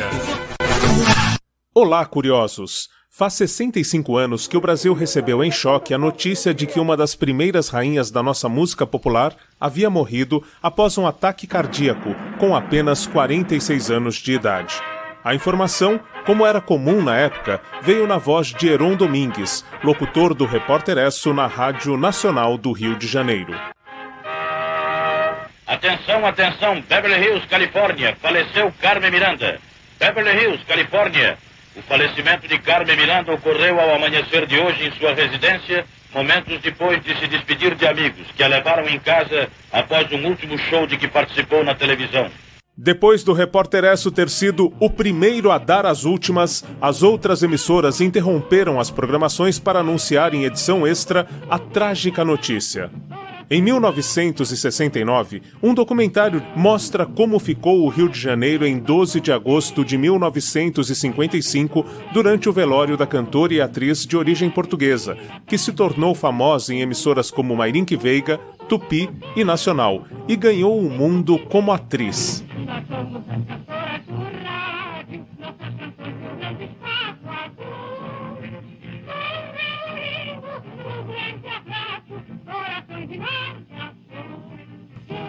No curta-metragem, o radialista César Ladeira, um dos maiores incentivadores e parceiros de Carmen Miranda, dá depoimento emocionante sobre a importância da artista. Tinha uma companheira de trabalho, amiga de todos, solidária nas horas amargas, comunicativa nos momentos felizes. Carmen era o que se pode denominar uma grande praça. Carmen Miranda foi uma das primeiras artistas brasileiras a fazer sucesso em Hollywood e deu novo ritmo aos musicais. No blog Peças Raras, além de rever esse boletim, você encontra ainda o documentário Programa Casé, O que a gente não inventa não existe, em que Carmen Miranda é um dos destaques. Semana que vem voltamos a interferir na história do rádio.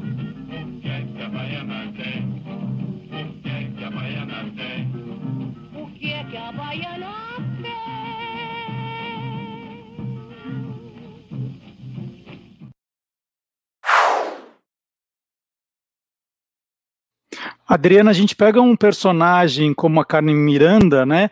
Ela é um, é um personagem, tem um monte de referências ali. Você pode usar essas referências nos personagens ou eles já vêm muito certinho, muito bem descritos, você não pode inventar nada. Como é que é essa, essa questão da, da criação? Ah, então, ah, geralmente quando chega a revista para gente, né, quando chega o briefing, né, ah, geralmente já vem tudo mastigadinho, todos os detalhes, como é a capa, como é o uniforme, o cabelo, já vem tudo assim em detalhes, até principalmente quando é um personagem grande, né? Para que todo mundo mantenha aquele visual coeso, né? Etc. Mas quando você. Agora, com os personagens que estão à volta, né?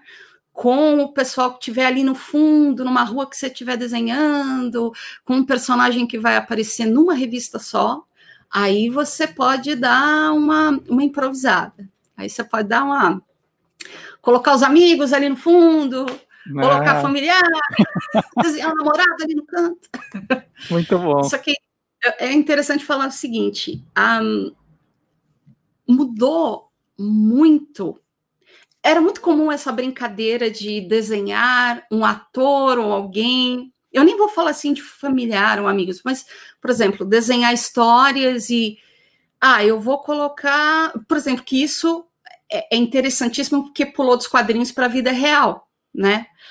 Há, há mais ou menos 12 anos, a Marvel lançou uma revista em quadrinho dos Ultimates, que era um, um, um novo grupo de super-heróis, assim, vamos supor um, um, Vingadores, assim, mas de uma realidade alternativa, vamos dizer assim. E desenhado pelo Brian Hitch. E quando aparece o Nick Fury, e o Nick Fury nos quadrinhos, desde que ele foi criado, ele sempre foi um homem branco na faixa dos seus 50 anos, com cabelo grisalho aqui do lado, etc. E aí, quando, quando me aparece o, o Nick Fury, Samuel L. Jackson. Mas, assim, a cópia, ele pegou a, a, a foto do, do ator e desenhou. E durante toda aquela série dos Ultimates, era o Samuel L. Jackson como o Nick Fury. Só que o que acontece de, vamos supor, 10, nove anos para cá, existe uma coisa chamada direito de imagem.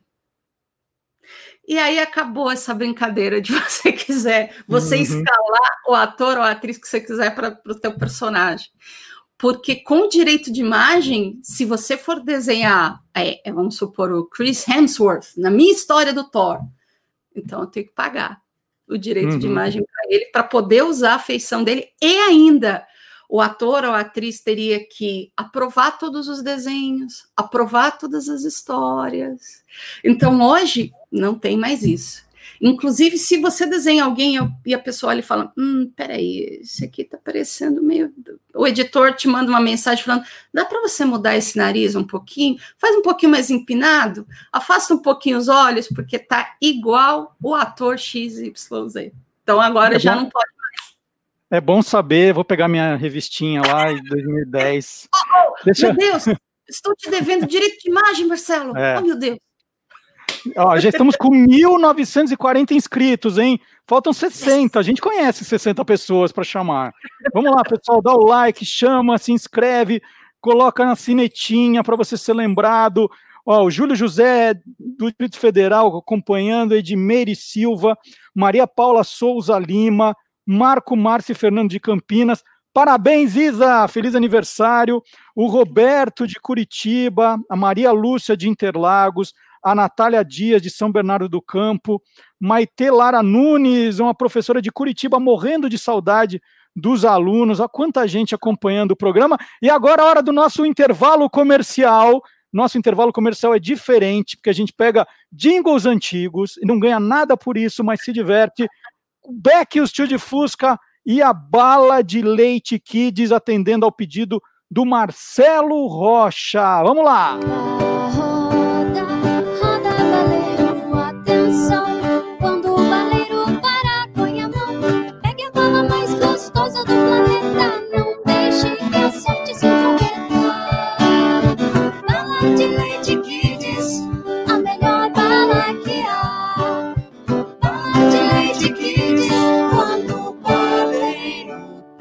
Aí, o nosso comercial não acabou, não. Agora nós vamos chamar o professor Fábio Dias, autor desse livro aqui, ó. Jingle é a alma do negócio.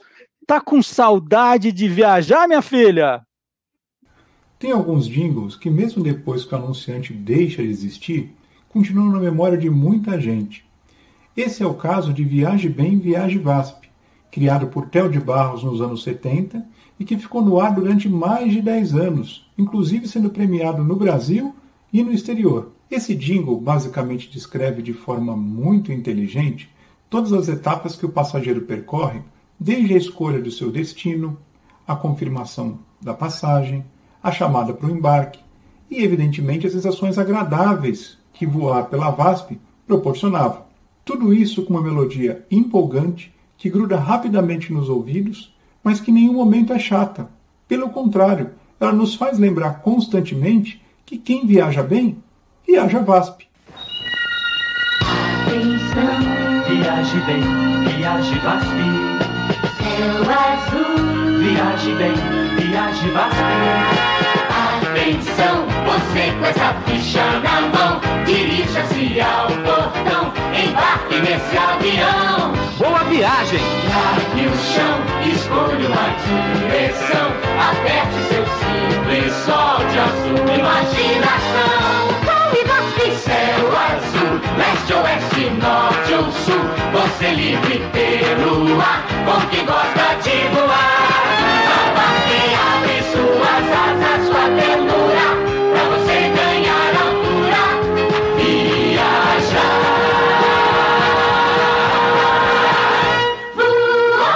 Viaje com a gente. Viaje bem, viaje. Então tá aí o professor Fábio Dias, autor desse livro, gente, vem com um CD. Olha só, vocês lembram o que é CD? 150 desses jingles aqui, professor Fábio Dias, sempre trazendo um jingle diferente para a gente. Daqui a pouco tem um outro do Clube do Jingle também. E agora nós vamos saber aquilo que rola na internet, se é verdadeiro ou farsa.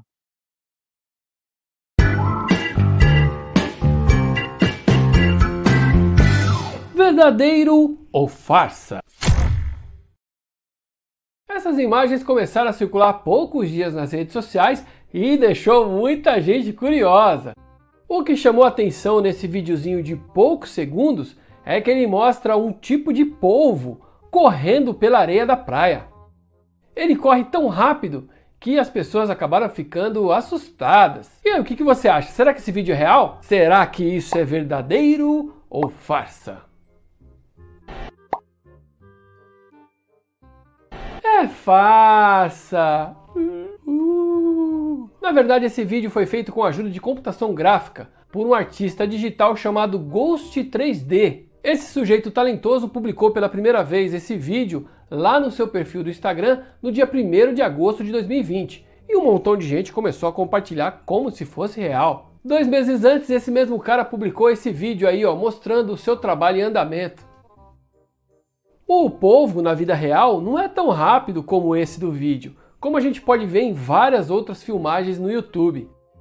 Quem ajudou a gente a pesquisar a respeito dessa história foi o biólogo Xavier Henrique, que inclusive tem um canal no YouTube muito legal sobre biologia, aconselho você a conhecer. Então, amiguinhos curiosos, esse vídeo mostrando um polvo andando de maneira tão rápida e ágil na praia é farsa. Trata-se de uma excelente produção feita por um sujeito lá no Catar, com computação gráfica. E aí, você quer saber se o que está rolando na internet é verdadeiro ou farsa? Então entra lá no www.e-farsas.com. E para encontrar esse canal que o Gilmar Lopes disse aqui no YouTube, você procura por Biólogo Henrique. Na busca, você põe Biólogo Henrique e você vai acompanhar. E é muito bom mesmo, eu não conhecia, conheci essa semana por influência do Gilmar. Olha só quantas referências. Agora, uma pergunta: como é que o Gilmar, que não entende nada de biologia, sabia, sabia que aquilo era um polvo e não era uma lula? Né? Qual a diferença de polvo e lula? E quem respondeu para a gente foi a bióloga Raquel Azari, autora do livro Almanaque do Fundo do Mar. Qual a diferença entre polvo e lula? Bom, realmente eles são parentes, fazem parte do grupo dos cefalópodes, mas tem algumas diferenças entre eles. O polvo tem o corpo mais arredondado e vive mais no fundo do mar. Então ele vai procurando alimentos, cavocando lá por baixo e pode passar até em fendas, espaços bem pequenininhos. Tem o corpo bem maleável. E nos tentáculos deles, que são oito, existem ventosas distribuídas ao longo de todo o tentáculo. Já as lulas têm as ventosas só mais nas pontas dos tentáculos e tem o corpo mais alongado com duas nadadeiras, o que é diferente também dos polvos. As lulas é, têm um movimento mais na água, elas ficam mais na superfície, mais próximo da superfície nadando. E tem algumas diferenças também de tamanho. Os polvos, apesar de chegarem a 6 metros, ficam lá mais pelo fundo do mar, enquanto as lulas podem chegar até 10 metros. É a maior espécie de lula é, que pode pesar até 200 quilos, então é o maior invertebrado marinho.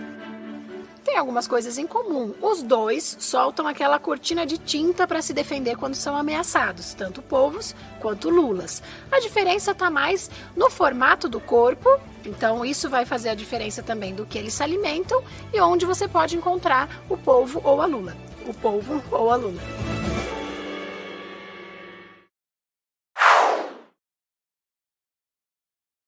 E só para fechar o nosso momento Animal Planet, vamos chamar o nosso biólogo Guilherme Domenichelli e curiosidades de aves que falam.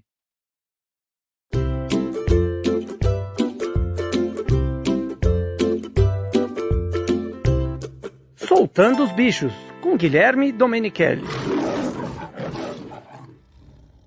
Vocês sabiam que existem algumas espécies de aves que sabem falar? É verdade. E eu separei três espécies diferentes, uma delas brasileira. O Brasil tem a maior diversidade de piscitacídeos do mundo, que são os periquitos, papagaios e araras. E uma delas sabe falar muito bem, o papagaio verdadeiro, conhecido popularmente por louro. Ele é um excelente falador, um dos melhores do mundo. Outra espécie é um papagaio africano, conhecido como papagaio cinza ou papagaio do Congo. Aliás, um desses papagaios é o recordista, porque aprendeu 1.500 palavras diferentes. A terceira espécie não tem nada a ver com os papagaios. É uma espécie de ave do grupo dos estorninhos, que vive lá na Ásia, chamada de mainá. Mas, diferentemente do que muitas pessoas pensam, eles não sabem falar, conversar, apenas repetir algumas palavras das pessoas. Então, se o dono de um papagaio chegar para ele e falar, louro, quer água? E ele falar, água, água, não é que ele está pedindo água, é que ele está repetindo uma palavra que ele ouviu, que ele aprendeu. Mas não deixa de ser algo bem bacana, não é verdade?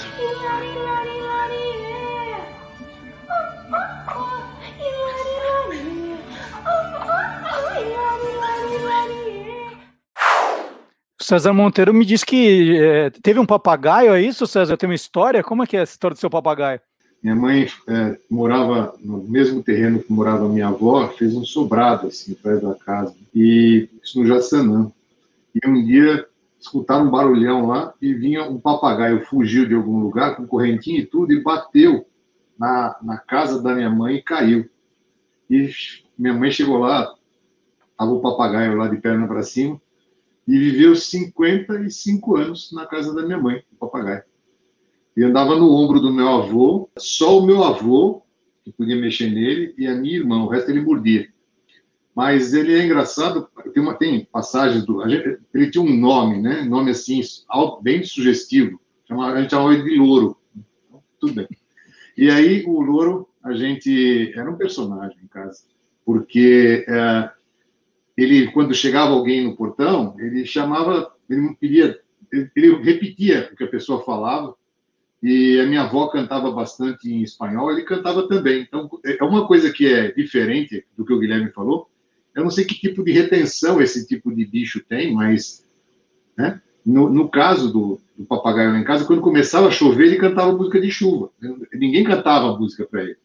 Ele cantava o raio da música da chuva dele lá. Então a gente ficava esperando chover, porque ele queria ficar, ele ficava protegido. E quando chovia, a gente trocava o puleiro dele de lugar assim e colocava no lugar que chovia nele, ele queria ficar molhado. Ele cantava, ficava super feliz. Então, ter um bicho de estimação assim, no fim acabou virando um personagem na casa da gente. Quando ele se foi, a gente ficou muito sentido. Ele morreu de velhinho. Ele durou 50 anos. Foi um negócio onipresente na vida da gente. Muito legal. Isso aí. Boa, boa história. Vamos voltar para o mundo dos super-heróis e lembrando que hoje, 15 de agosto, é o dia do solteiro. E aí nós pedimos para o Silvio Alexandre, no Universo Fantástico, contar alguns, né? Quem são esses super-heróis solteiros? E ele revela agora cinco para gente.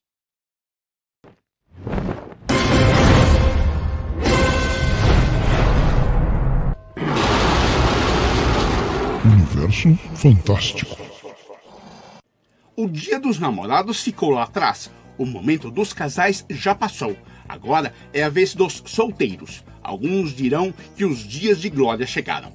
Assim, para comemorar o Dia dos Solteiros, neste 15 de agosto, vamos falar de cinco super-heróis solteiros dos quadrinhos. O primeiro é o Surfista Prateado. Quando Galácticos, o devorador de mundos, chegou para consumir o seu planeta, ele se ofereceu para procurar mundos que pudessem satisfazer a fome desta entidade cósmica proposta aceita e ele pôde salvar o seu planeta e sua amada Xalabal, a mais bela entre as belas. Tempos depois, ela recusou o seu pedido de casamento. O segundo é Nick Fury, um dos personagens mais importantes do universo Marvel. Ele tem quase 100 anos de idade e permanece jovem graças a uma substância conhecida como Fórmula Infinita. Durante a Segunda Guerra, Fury se apaixonou por Lady Pamela Hurley, mas ela morreu em um bombardeio alemão em Londres antes que Fury pudesse pedir em casamento. Ele é mais conhecido como líder da agência secreta de espionagem SHIELD. A terceira é Elektra, um dos personagens femininos mais marcantes dos quadrinhos. Ela é uma assassina altamente treinada, mestre das artes marciais. Namorou Matt Murdock, o Demolidor, durante algum tempo mas o estilo de vida mercenário de Elektra acabou por separar os dois. O quarto é Karen Danvers, a Capitã Marvel. Trata-se da heroína mais poderosa da Terra. Em sua vida civil, ela trabalhou em uma revista feminina com J.J. Jameson, editor do Homem-Aranha. Nos anos 1980, integrou a equipe dos Vingadores e a dos X-Men. No cinema, o primeiro filme solo de uma super-heroína da Marvel foi Capitã Marvel. E, por último, temos Charles Xavier, o professor X, fundador dos X-Men, sempre envolvido em algum romance. Primeiro com a doutora Moira na época do seu mestrado. Depois com Gabrielle Halley, que ficou grávida sem ele saber. A seguir, a enfermeira norte-americana Amélia Vogue e finalmente Lilandra Neramani, imperatriz do Império Shiar. Ela e Xavier se casaram, mas o casamento foi anulado deixando o professor Xavier bem solteirão. Informou Silvio Alexandre para o Universo Fantástico do Olá, Curiosos.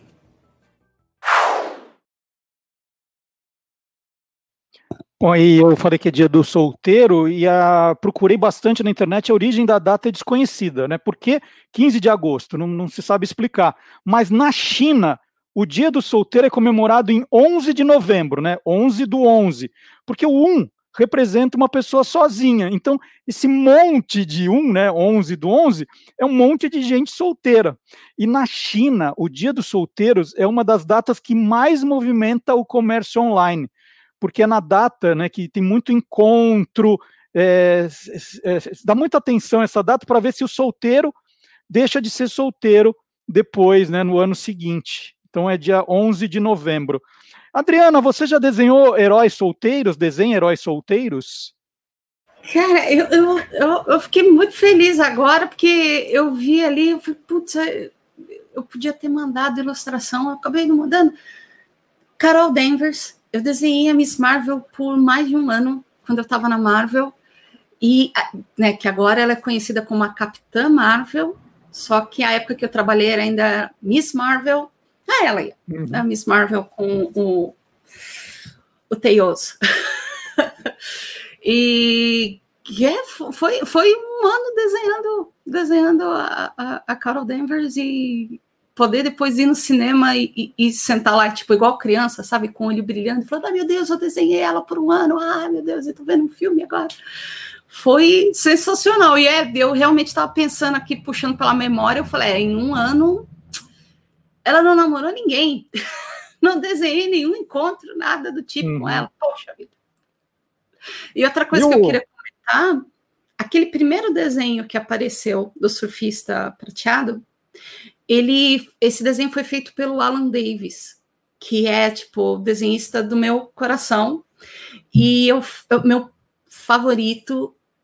E eu falo que hoje eu trabalho com quadrinhos por causa do trabalho dele em X-Men, em Excalibur. É, foi o desenhista que me fez comprar uma revista, ler e falar: ah, eu quero trabalhar com isso. isso é muito lindo. Ô Pedro, tem alguma história do Elvis ligadas a super-heróis? Ser, pode ser casado, tá? Casado ou solteiro. Tem? Marcelo, tem. Mas uma primeira curiosidade: em 67, o Elvis fez um, um filme, o famoso filme da sessão da tarde, chamado Barcos do Amor. E quem contracenava com ele? Bill Bixby, que mais tarde seria o Dr. Bruce Banner na série de televisão. O Incrível Hulk aquele que rasgou várias camisas durante todo o seriado e entrava o Lu Ferrinho como o incrível Hulk. Mas o Elvis tem uma particularidade muito grande, ele era fã do Capitão, Mar, do, do Capitão Marvel, que muita gente confunde com o Shazam, que a gente precisa dar, ter um esclarecimento disso depois. E este raio que o Capitão Marvel traz no peito, o Elvis usou para a confecção de uma sua, vamos chamar na época, logomarca, que ainda tinha três letrinhas se entremeando com o raio, chama as letras TCB, que é Taking Care Business, cuidando dos negócios. E ele distribuía esse pingente a todos os membros do seu do seu clã lá, né, do seu secto. E outra coisa que ele copiou de Capitão Marvel, que vai fazer parte daquelas famosas jumpsuits, ou como a gente vulgarmente chama de macacões, que ele se apresentava a partir dos anos 70, muitos desses macacões tinham uma capa, porque ele se entendia como também um super-herói. Mais uma das esquisitices Muito do legal. gênio Elvis Presley. Bom, eu, eu, vou dar uma notícia musical aqui, e é uma notícia triste, né? O cantor Trini Lopes morreu na última terça-feira, aos 83 anos, vítima de complicações causadas pelo coronavírus.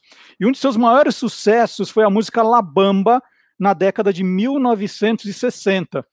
E eu vou, já que o primeiro improviso foi muito ruim, Vamos ver se o segundo melhora, que a gente não tinha combinado isso. Vocês poderiam tocar Beck. Ô, ô Rodrigo, vê se não derruba Beck dessa vez. Um, um pedacinho de Labamba, pode ser? Não, não, agora vai ser ele, agora é a vez dele. É, agora é, vai, tá. é, então vai, Beck, vai, vamos lá.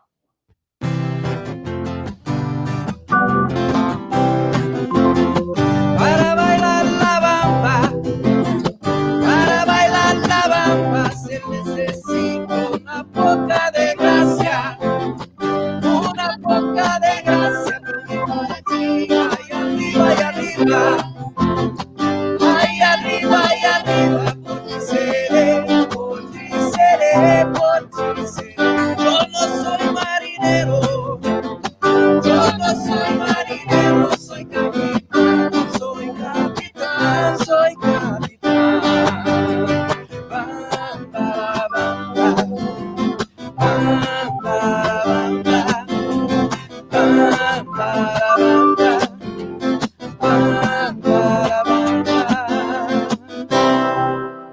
Não é o máximo ter uma banda, é demais, gente. Só queria fazer esse programa para ter uma banda. Você escolhe a música e pede, assim, pede, né? Se der certo, deu. Se não der.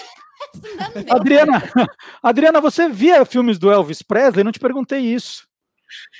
Nossa, demais, demais, demais. Assim, eu tenho eu tenho muita lembrança, conforme o Pedro estava falando, né, da carreira do Elvis, eu lembrava, nossa, ia para a escola, voltava e à tarde ficava esperando sessão da tarde para assistir aquele filme no Havaí, Feitiço Havaiano, não? Dois filmes do Havaí, Feitiço Havaiano e Paraíso Havaiano.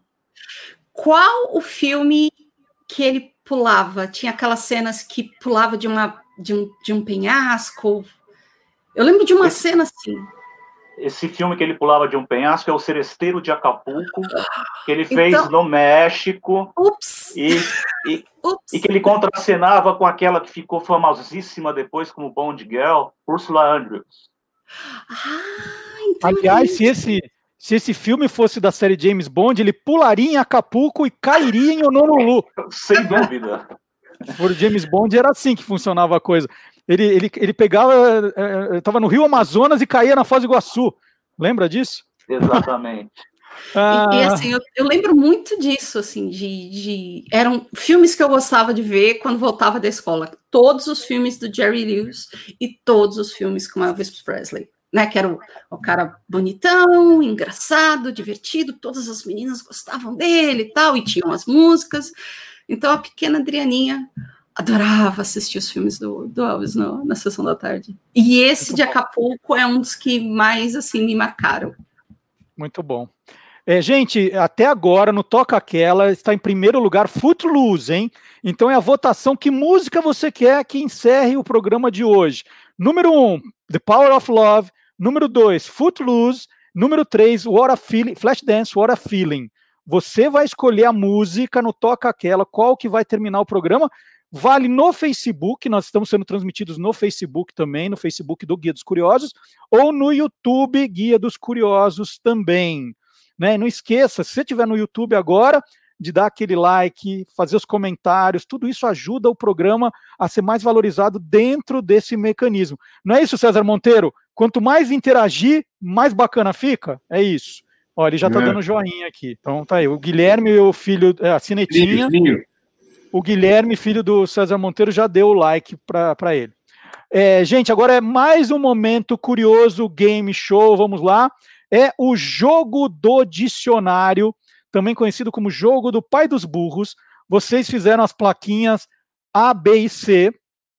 Eu vou falar uma palavra e vocês depois levantam a placa para ver qual vocês acham que é a alternativa certa. É o Olá Curiosos aumentando o vocabulário de todo mundo, inclusive o nosso. Primeira pergunta: chanfalho. Um chanfalho é alternativa A, alguém que passa por um constrangimento. Gente, eu passei por um chanfalho hoje. Número 2, chefe com pouca. ah, B, chefe com pouca autoridade. Aquele cara é um chanfalho, não faz nada na empresa. Ou alternativa C, uma espada velha. Meu tio coleciona uns chanfalhos lá. Qual é? Chanfalho é A, B ou C? O César diz que é C, uma espada velha. O Pedro Maravelli, A, alguém que passa por um constrangimento.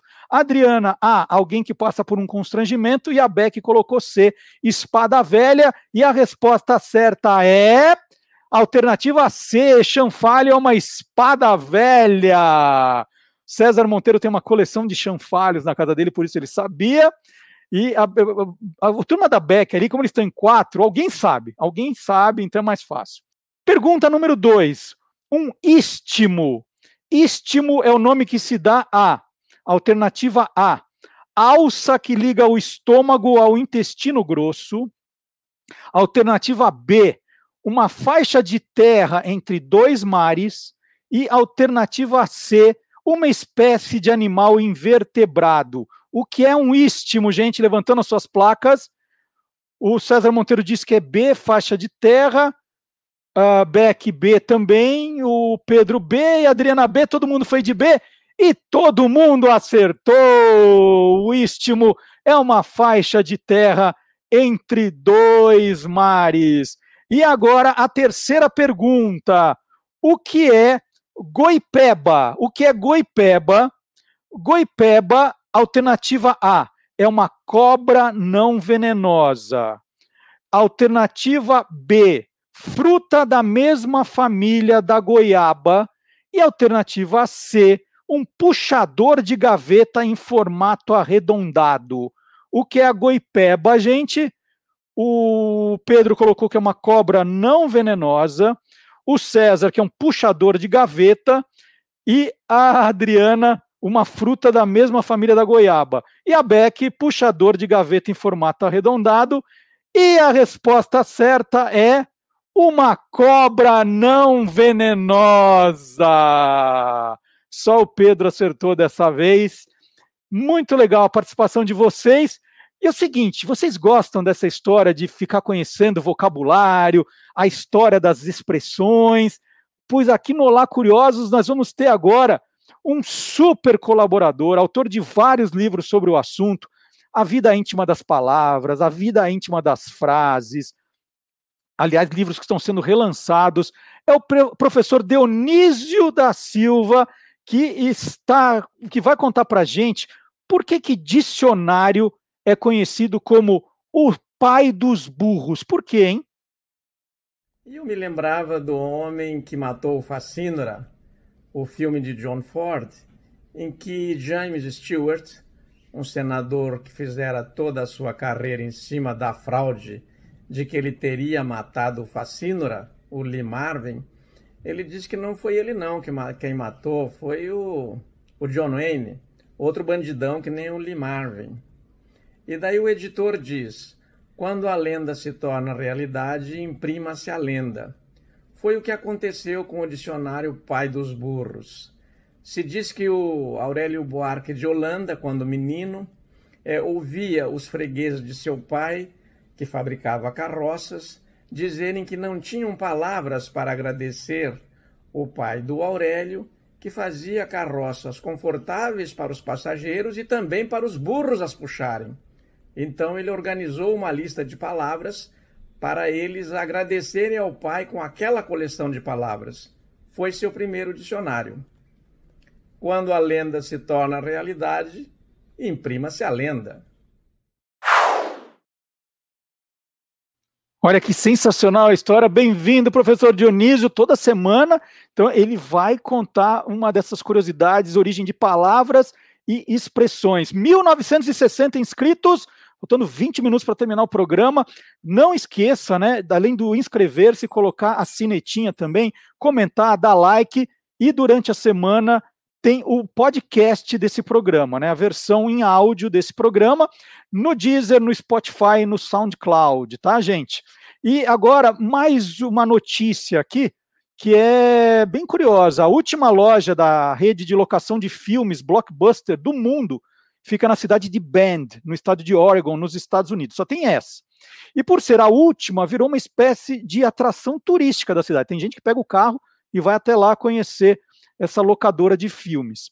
No mês de setembro, agora nos dias 18, 19 e 20, os fãs poderão fazer reservas para passar a noite dentro da loja. Olha só. O hóspede e o acompanhante ou acompanhante terão acesso completo à locadora, que terá sofá, colchonete, TV e guloseimas. A Blockbuster estará decorada com os objetos dos anos 1990, como jogos de tabuleiro e fitas cassete. O preço por noite é de apenas 4 dólares e serão três reservas por noite. E aí a gente lembrou, né, do, de pedir para o professor Fábio Dias o, o jingle. Vocês vão lembrar da turma do sofá da Blockbuster? E a gente não achou esse clipe da internet, mas aí a gente fez o nosso. Olha lá, pegou um comercial e criou o nosso clipe da turma do sofá. Hoje é dia de sofá, que programa legal. Mãozinha na pipoca, gatinho pra arrumar o mal. É dia de sofá, é dia de sofá. Um vídeo, um DVD, um desenho pra animar. A noite vai chegar só pra lembrar que hoje é dia de sofá. É dia de sofá. E papo arrumar o mal. Relaxa que a sessão vai começar, que hoje é dia de sofá. Bom sofá.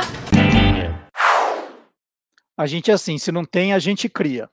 É, o nosso fiel seguidor, né, o Albertino Viveiros, ele diz o seguinte: um desenho recente chamado Poderoso Chefinho tem um momento em que os personagens aparecem a caminho de uma convenção de Elvis tributos. Fala, César. Eu vou depois eu, eu passo para você, Pedro. Quem que acabou com a Blockbuster? Foi uma a primeira coisa que deixou todo mundo chateado com a Blockbuster é que você tinha que rebobinar a fita, senão tinha multa. Uhum.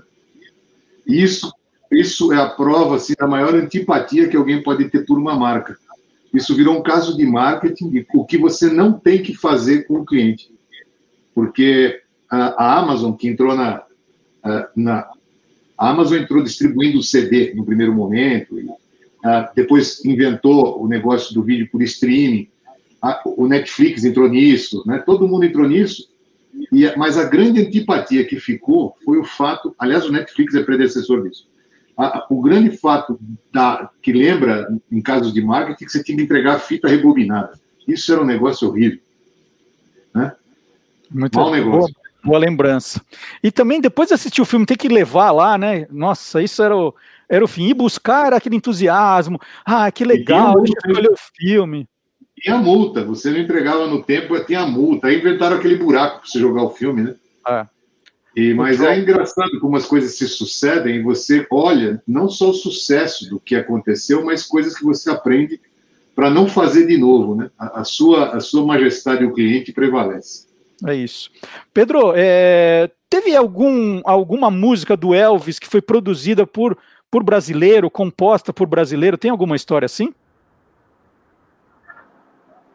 Tem, Marcelo. O, em 1967, Ava Gardner, uma grande atriz de Hollywood que era amiga do círculo restrito do Elvis, ficou sabendo que o Elvis recebeu uma letra para ser musicada de Ringo Starr.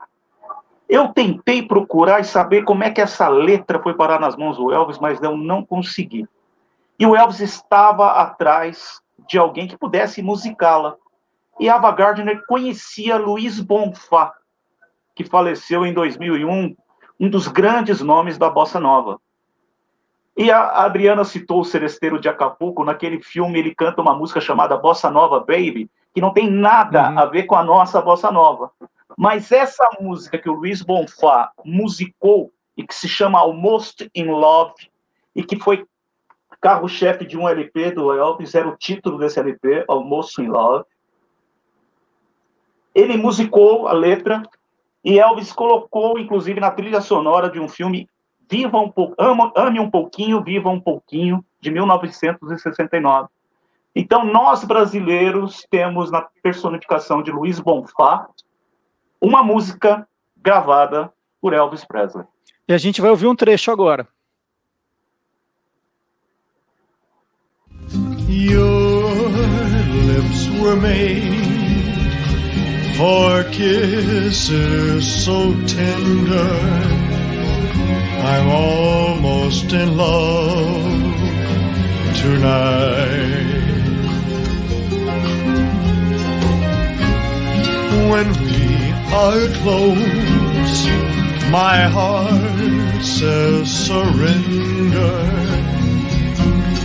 I'm almost in love tonight. Música detalhe, linda! Que música linda! Ao violão está o próprio Luiz Bonfá na gravação. É, e a gente falou muito no programa aqui da, dos macacões, né? Você já citou uh, os famosos macacões do Elvis. Quando é que começou essa, essa moda dele usar os macacões? Isso remonta a um especial que ele fez para a NBC e que foi ao ar em dezembro de 68, conhecido como Comeback Special, que era o retorno dele ao palco depois de fazer esse monte de filmes aí que a Adriana disse que gostava de assistir na sessão da tarde. O Elvis ficou afastado dos palcos por oito anos. E ele foi voltar nesse especial para a TV, que inclusive é considerado como o primeiro acústico gravado para televisão, em que ele, sentado com alguns músicos das, uh, da sua carreira, tocam de uma forma intimista. E neste show, ele está com uma roupa que os fãs costumam chamar show da roupa preta, ele está com uma calça e uma jaqueta de couro, que depois ele veio dizer que aquilo matava ele, que ele suava muito, que ele tinha toda hora que estar tá arrumando a jaqueta. E ele falou: quando eu for para um novo show, eu quero alguma coisa nova. E ele mesmo desenhou os macacões que iriam começar a serem utilizados nos shows que ele faria em Las Vegas, em 69, 70 e 71. E que ele queria que fossem semelhantes à roupa de karatê, ao kimono que ele utilizava porque aquilo dava flexibilidade para ele, dava liberdade de movimento. E esses macacões foram eh, confeccionados em gabardine, que é um tecido também que permite uma certa elasticidade. E ele fez os primeiros shows no International Hotel em Las Vegas, em 69 e 70, com macacões muito mais simples e que realmente funcionaram para aquilo que ele precisava. A gente, se for assistir aquelas atuações dele no International Hotel, vai ver a elasticidade, a, movimentação dele, a desenvoltura, como ele dançava, como ele se requebrava com aquelas roupas. Realmente muito mais leves do que a famosa roupa preta de couro. Terminada essa temporada do, do International Hotel Las Vegas, em que os ingressos eram muito caros e só as elites iriam, iam assisti-lo, ele começou a fazer shows mais populares e sair por turnês pelos Estados Unidos. Só que aí começou, a vida do Elvis era isso, subidas e descidas. Ele começou a querer ornamentar mais aqueles macacões. Ele mesmo pedia para que se colocassem pedras preciosas, lantejoulas, e aquilo passou a ser não um macacão para ele poder se apresentar, mas passou a ser verdadeiras alegorias. Uma das mais famosas é do show que ele fez no Havaí em 1973, um show beneficente transmitido via satélite para o mundo inteiro. Aqui a gente vai abrir um parênteses daqui a pouco nesse mundo inteiro, em que ele aparece com uma águia toda bordada em pedrarias, que é a águia, o símbolo americano, e que também entra uma capa. Essa roupa pesava, com a capa e a roupa toda, 30 quilos. Essa exatamente. E essa capa que pesava entre 10 e 12 quilos, ele, ao final do espetáculo, ele joga para o público. Matou três, né? Matou três com esse peso aí. É, você aí... abriu o, o, o, parênteses, vamos acelerar, porque eu preciso saber, ah, fiquei curioso desse parênteses, a gente está na reta final do programa. Essa transmissão via satélite foi para o mundo inteiro, menos para os Estados Unidos, porque em janeiro de 73 estava havendo a, fina, havendo a final do Super Bowl, e menos para aqueles países que ainda não tinham 50% das suas televisões, dos domicílios em casa, em cores. E por isso que o Brasil ficou fora dessa transmissão via satélite. A gente só foi assistir esse show de 1973 em 1977 na Globo, no ano que ele, que ele faleceu. Então, esses macacões começaram a ser a alegoria que ele passava a usar e que o deixava ainda mais extenuado. O conforto que ele quis lá no começo dos anos 70 vieram a ficar pesados e ficaram muito associados ao Elvis de fim de carreira a gente tem que é, marcar aqui que o Elvis não não estava em fim de carreira. Ele teve a carreira encerrada porque ele faleceu. Uhum. Então ele tinha ainda muito que retomar, muito que fazer ainda. Ele ainda tinha videoclipes para fazer quando viesse a onda do videoclipe. Ele poderia ter passado, é, trabalhado no projeto You Are the World, participado do Live Aid, então, um monte de coisa que o Elvis poderia ter feito ainda em vida. Bom, e nós vamos apresentar agora o Antônio Miro, o Elvis Presley brasileiro.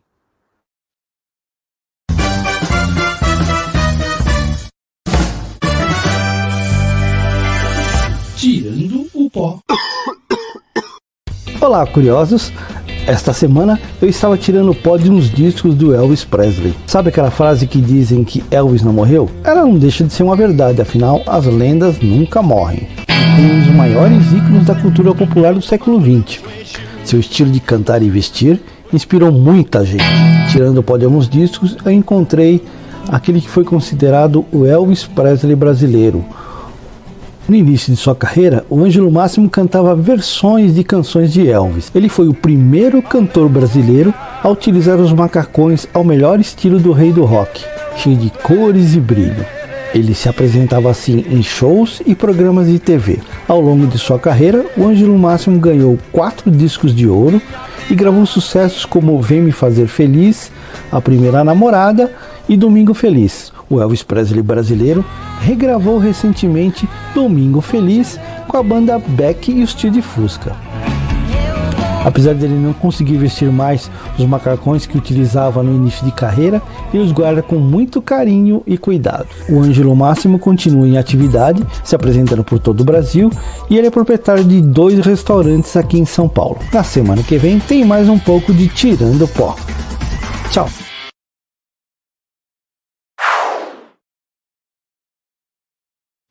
Então tá aí, três pessoas no mundo que conseguem usar esses macacões, Elvis, Ângelo Máximo e eu, né? É só a gente alinhada. César, é, aproveitando que você está aqui, tá uma onda agora, todo mundo fala de TikTok, TikTok. O que, que é esse TikTok que eu não, não consegui entender ainda? Você pode me explicar, por favor? Ah, é um aplicativo que começou a bombar por aí vindo da China. Olha só, hein? Feito na China, não foi feito pelo governo, foi feito por um, uma empresa lá que é, é, faz esse tipo de aplicativo. E aí todo mundo começou a usar e a graça desse negócio é fazer pequenos vídeos. E aí os pequenos vídeos são mostrados uns para os outros e você publica onde você quiser. O que tem de diferente é que quando você publica um vídeo lá e ele é, as pessoas começam a gostar, é, cria-se um, uma espécie de cálculo em cima disso, e aí esses vídeos passam a ser é, uma verdade, um verdadeiro, é, uma verdadeira explosão. Não, não, interessa se você é famoso, se você é... As coisas acontecem assim, né? Aqui de vez em quando aparece... As memes aqui no Brasil tem muito disso, né? Acontece uma coisa, todo mundo já quer a meme logo em seguida. O, o TikTok é um, é um fazedor de memes, praticamente, né? Você faz aquilo ali, publica, e quando todo mundo gosta, aí o sucesso passa a valer por causa disso. O problema maior do TikTok hoje em dia, Marcelo, é que por causa de como eles calculam quem é que está ficando famoso ou não, está suscitando uma briga nos Estados Unidos, isso aí na invasão dos dados das pessoas, então deixou lá o presidente eh, americano preocupado e quem sabe ele vai querer tirar o TikTok, tem uma onda de que o TikTok nos Estados Unidos deve ser comprado pela Microsoft.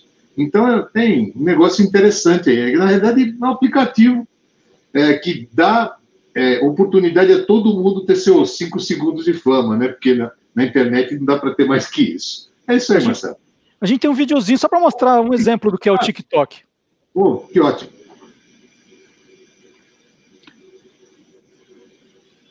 São esses videozinhos rápidos, né? Que, que muito ágeis e que estão fazendo maior sucesso.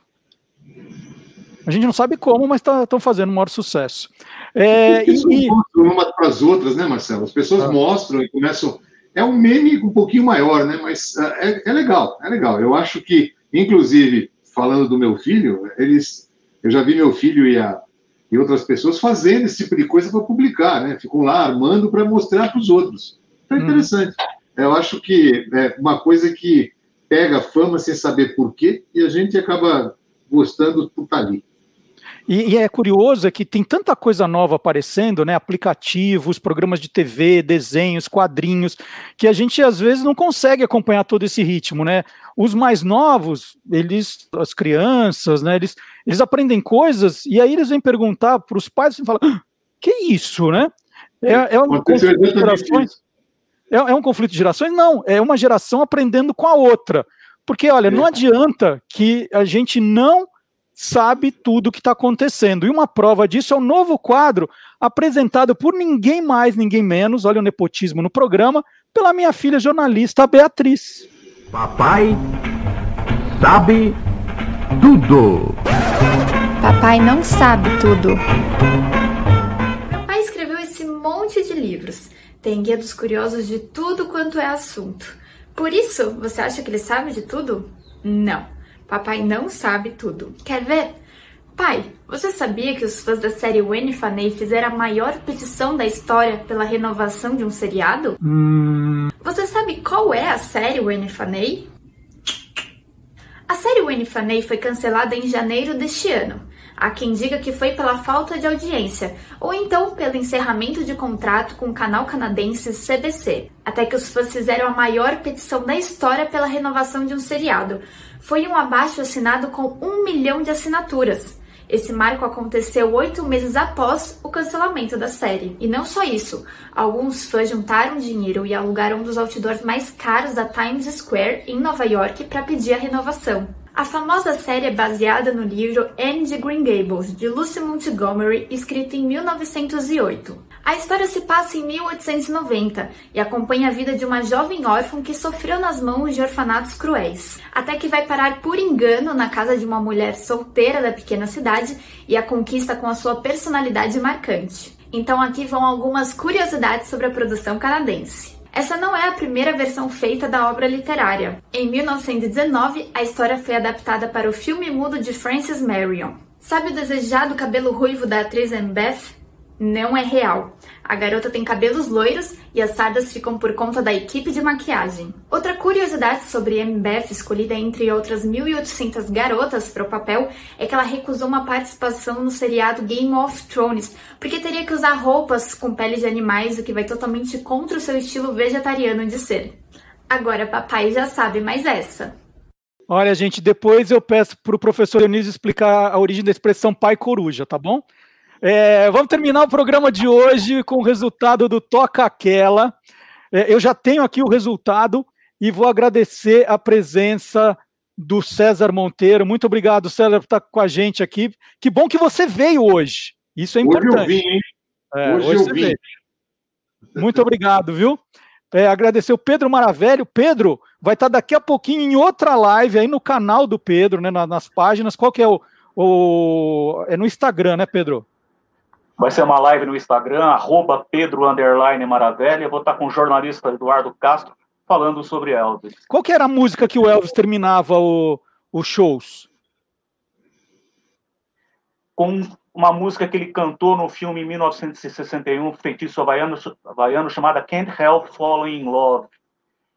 Dez entre dez casamentos hoje utilizam essa música para que os noivos possam se ficarem apaixonados. Maravilha. Então, daqui a pouquinho, Pedro Underline Maravelli tem uma live com Eduardo Castro. Ele é Elvis maníaco, mesmo ou engana bem? Também, e além do mais, canta. Oh, isso é bom, hein? Nós vamos, nós vamos tentar arrancar uma música dele hoje. Bacana. E agradecer a Adriana Mello, que está aqui com a gente de novo. Muito obrigado, Adriana. Show, viu? Muito obrigado pela sua participação. Ah, eu que nossa, eu que agradeço. Você sabe o quanto eu curto, sempre curti, né? Você é curioso, e agora aqui no, no, no streaming, no, via, via YouTube, eu tô super contente. E aquilo, precisando só chamar. Tamo Pode deixar. Então, avisa os amigos, todo mundo se inscrevendo, comentando, dando like. Transmissão ao vivo no YouTube e no Facebook. E às quintas-feiras, oito da noite, outro encontro, que é o Quem Te Viu, Quem TV com o Magalhães Júnior. Né, nós vamos fazer essa série enorme aí para comemorar os 70 anos da TV brasileira. E temos, foi uma disputa acirradíssima.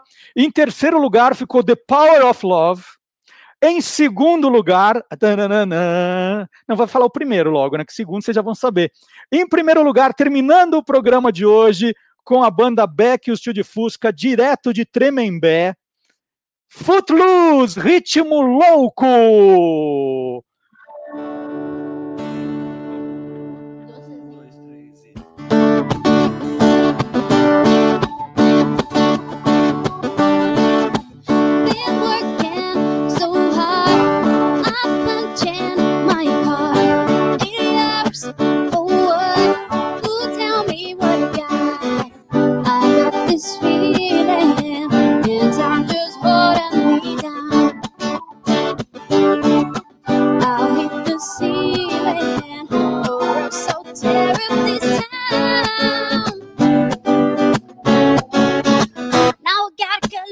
shoes, to lose. pick up some Sunday shoes.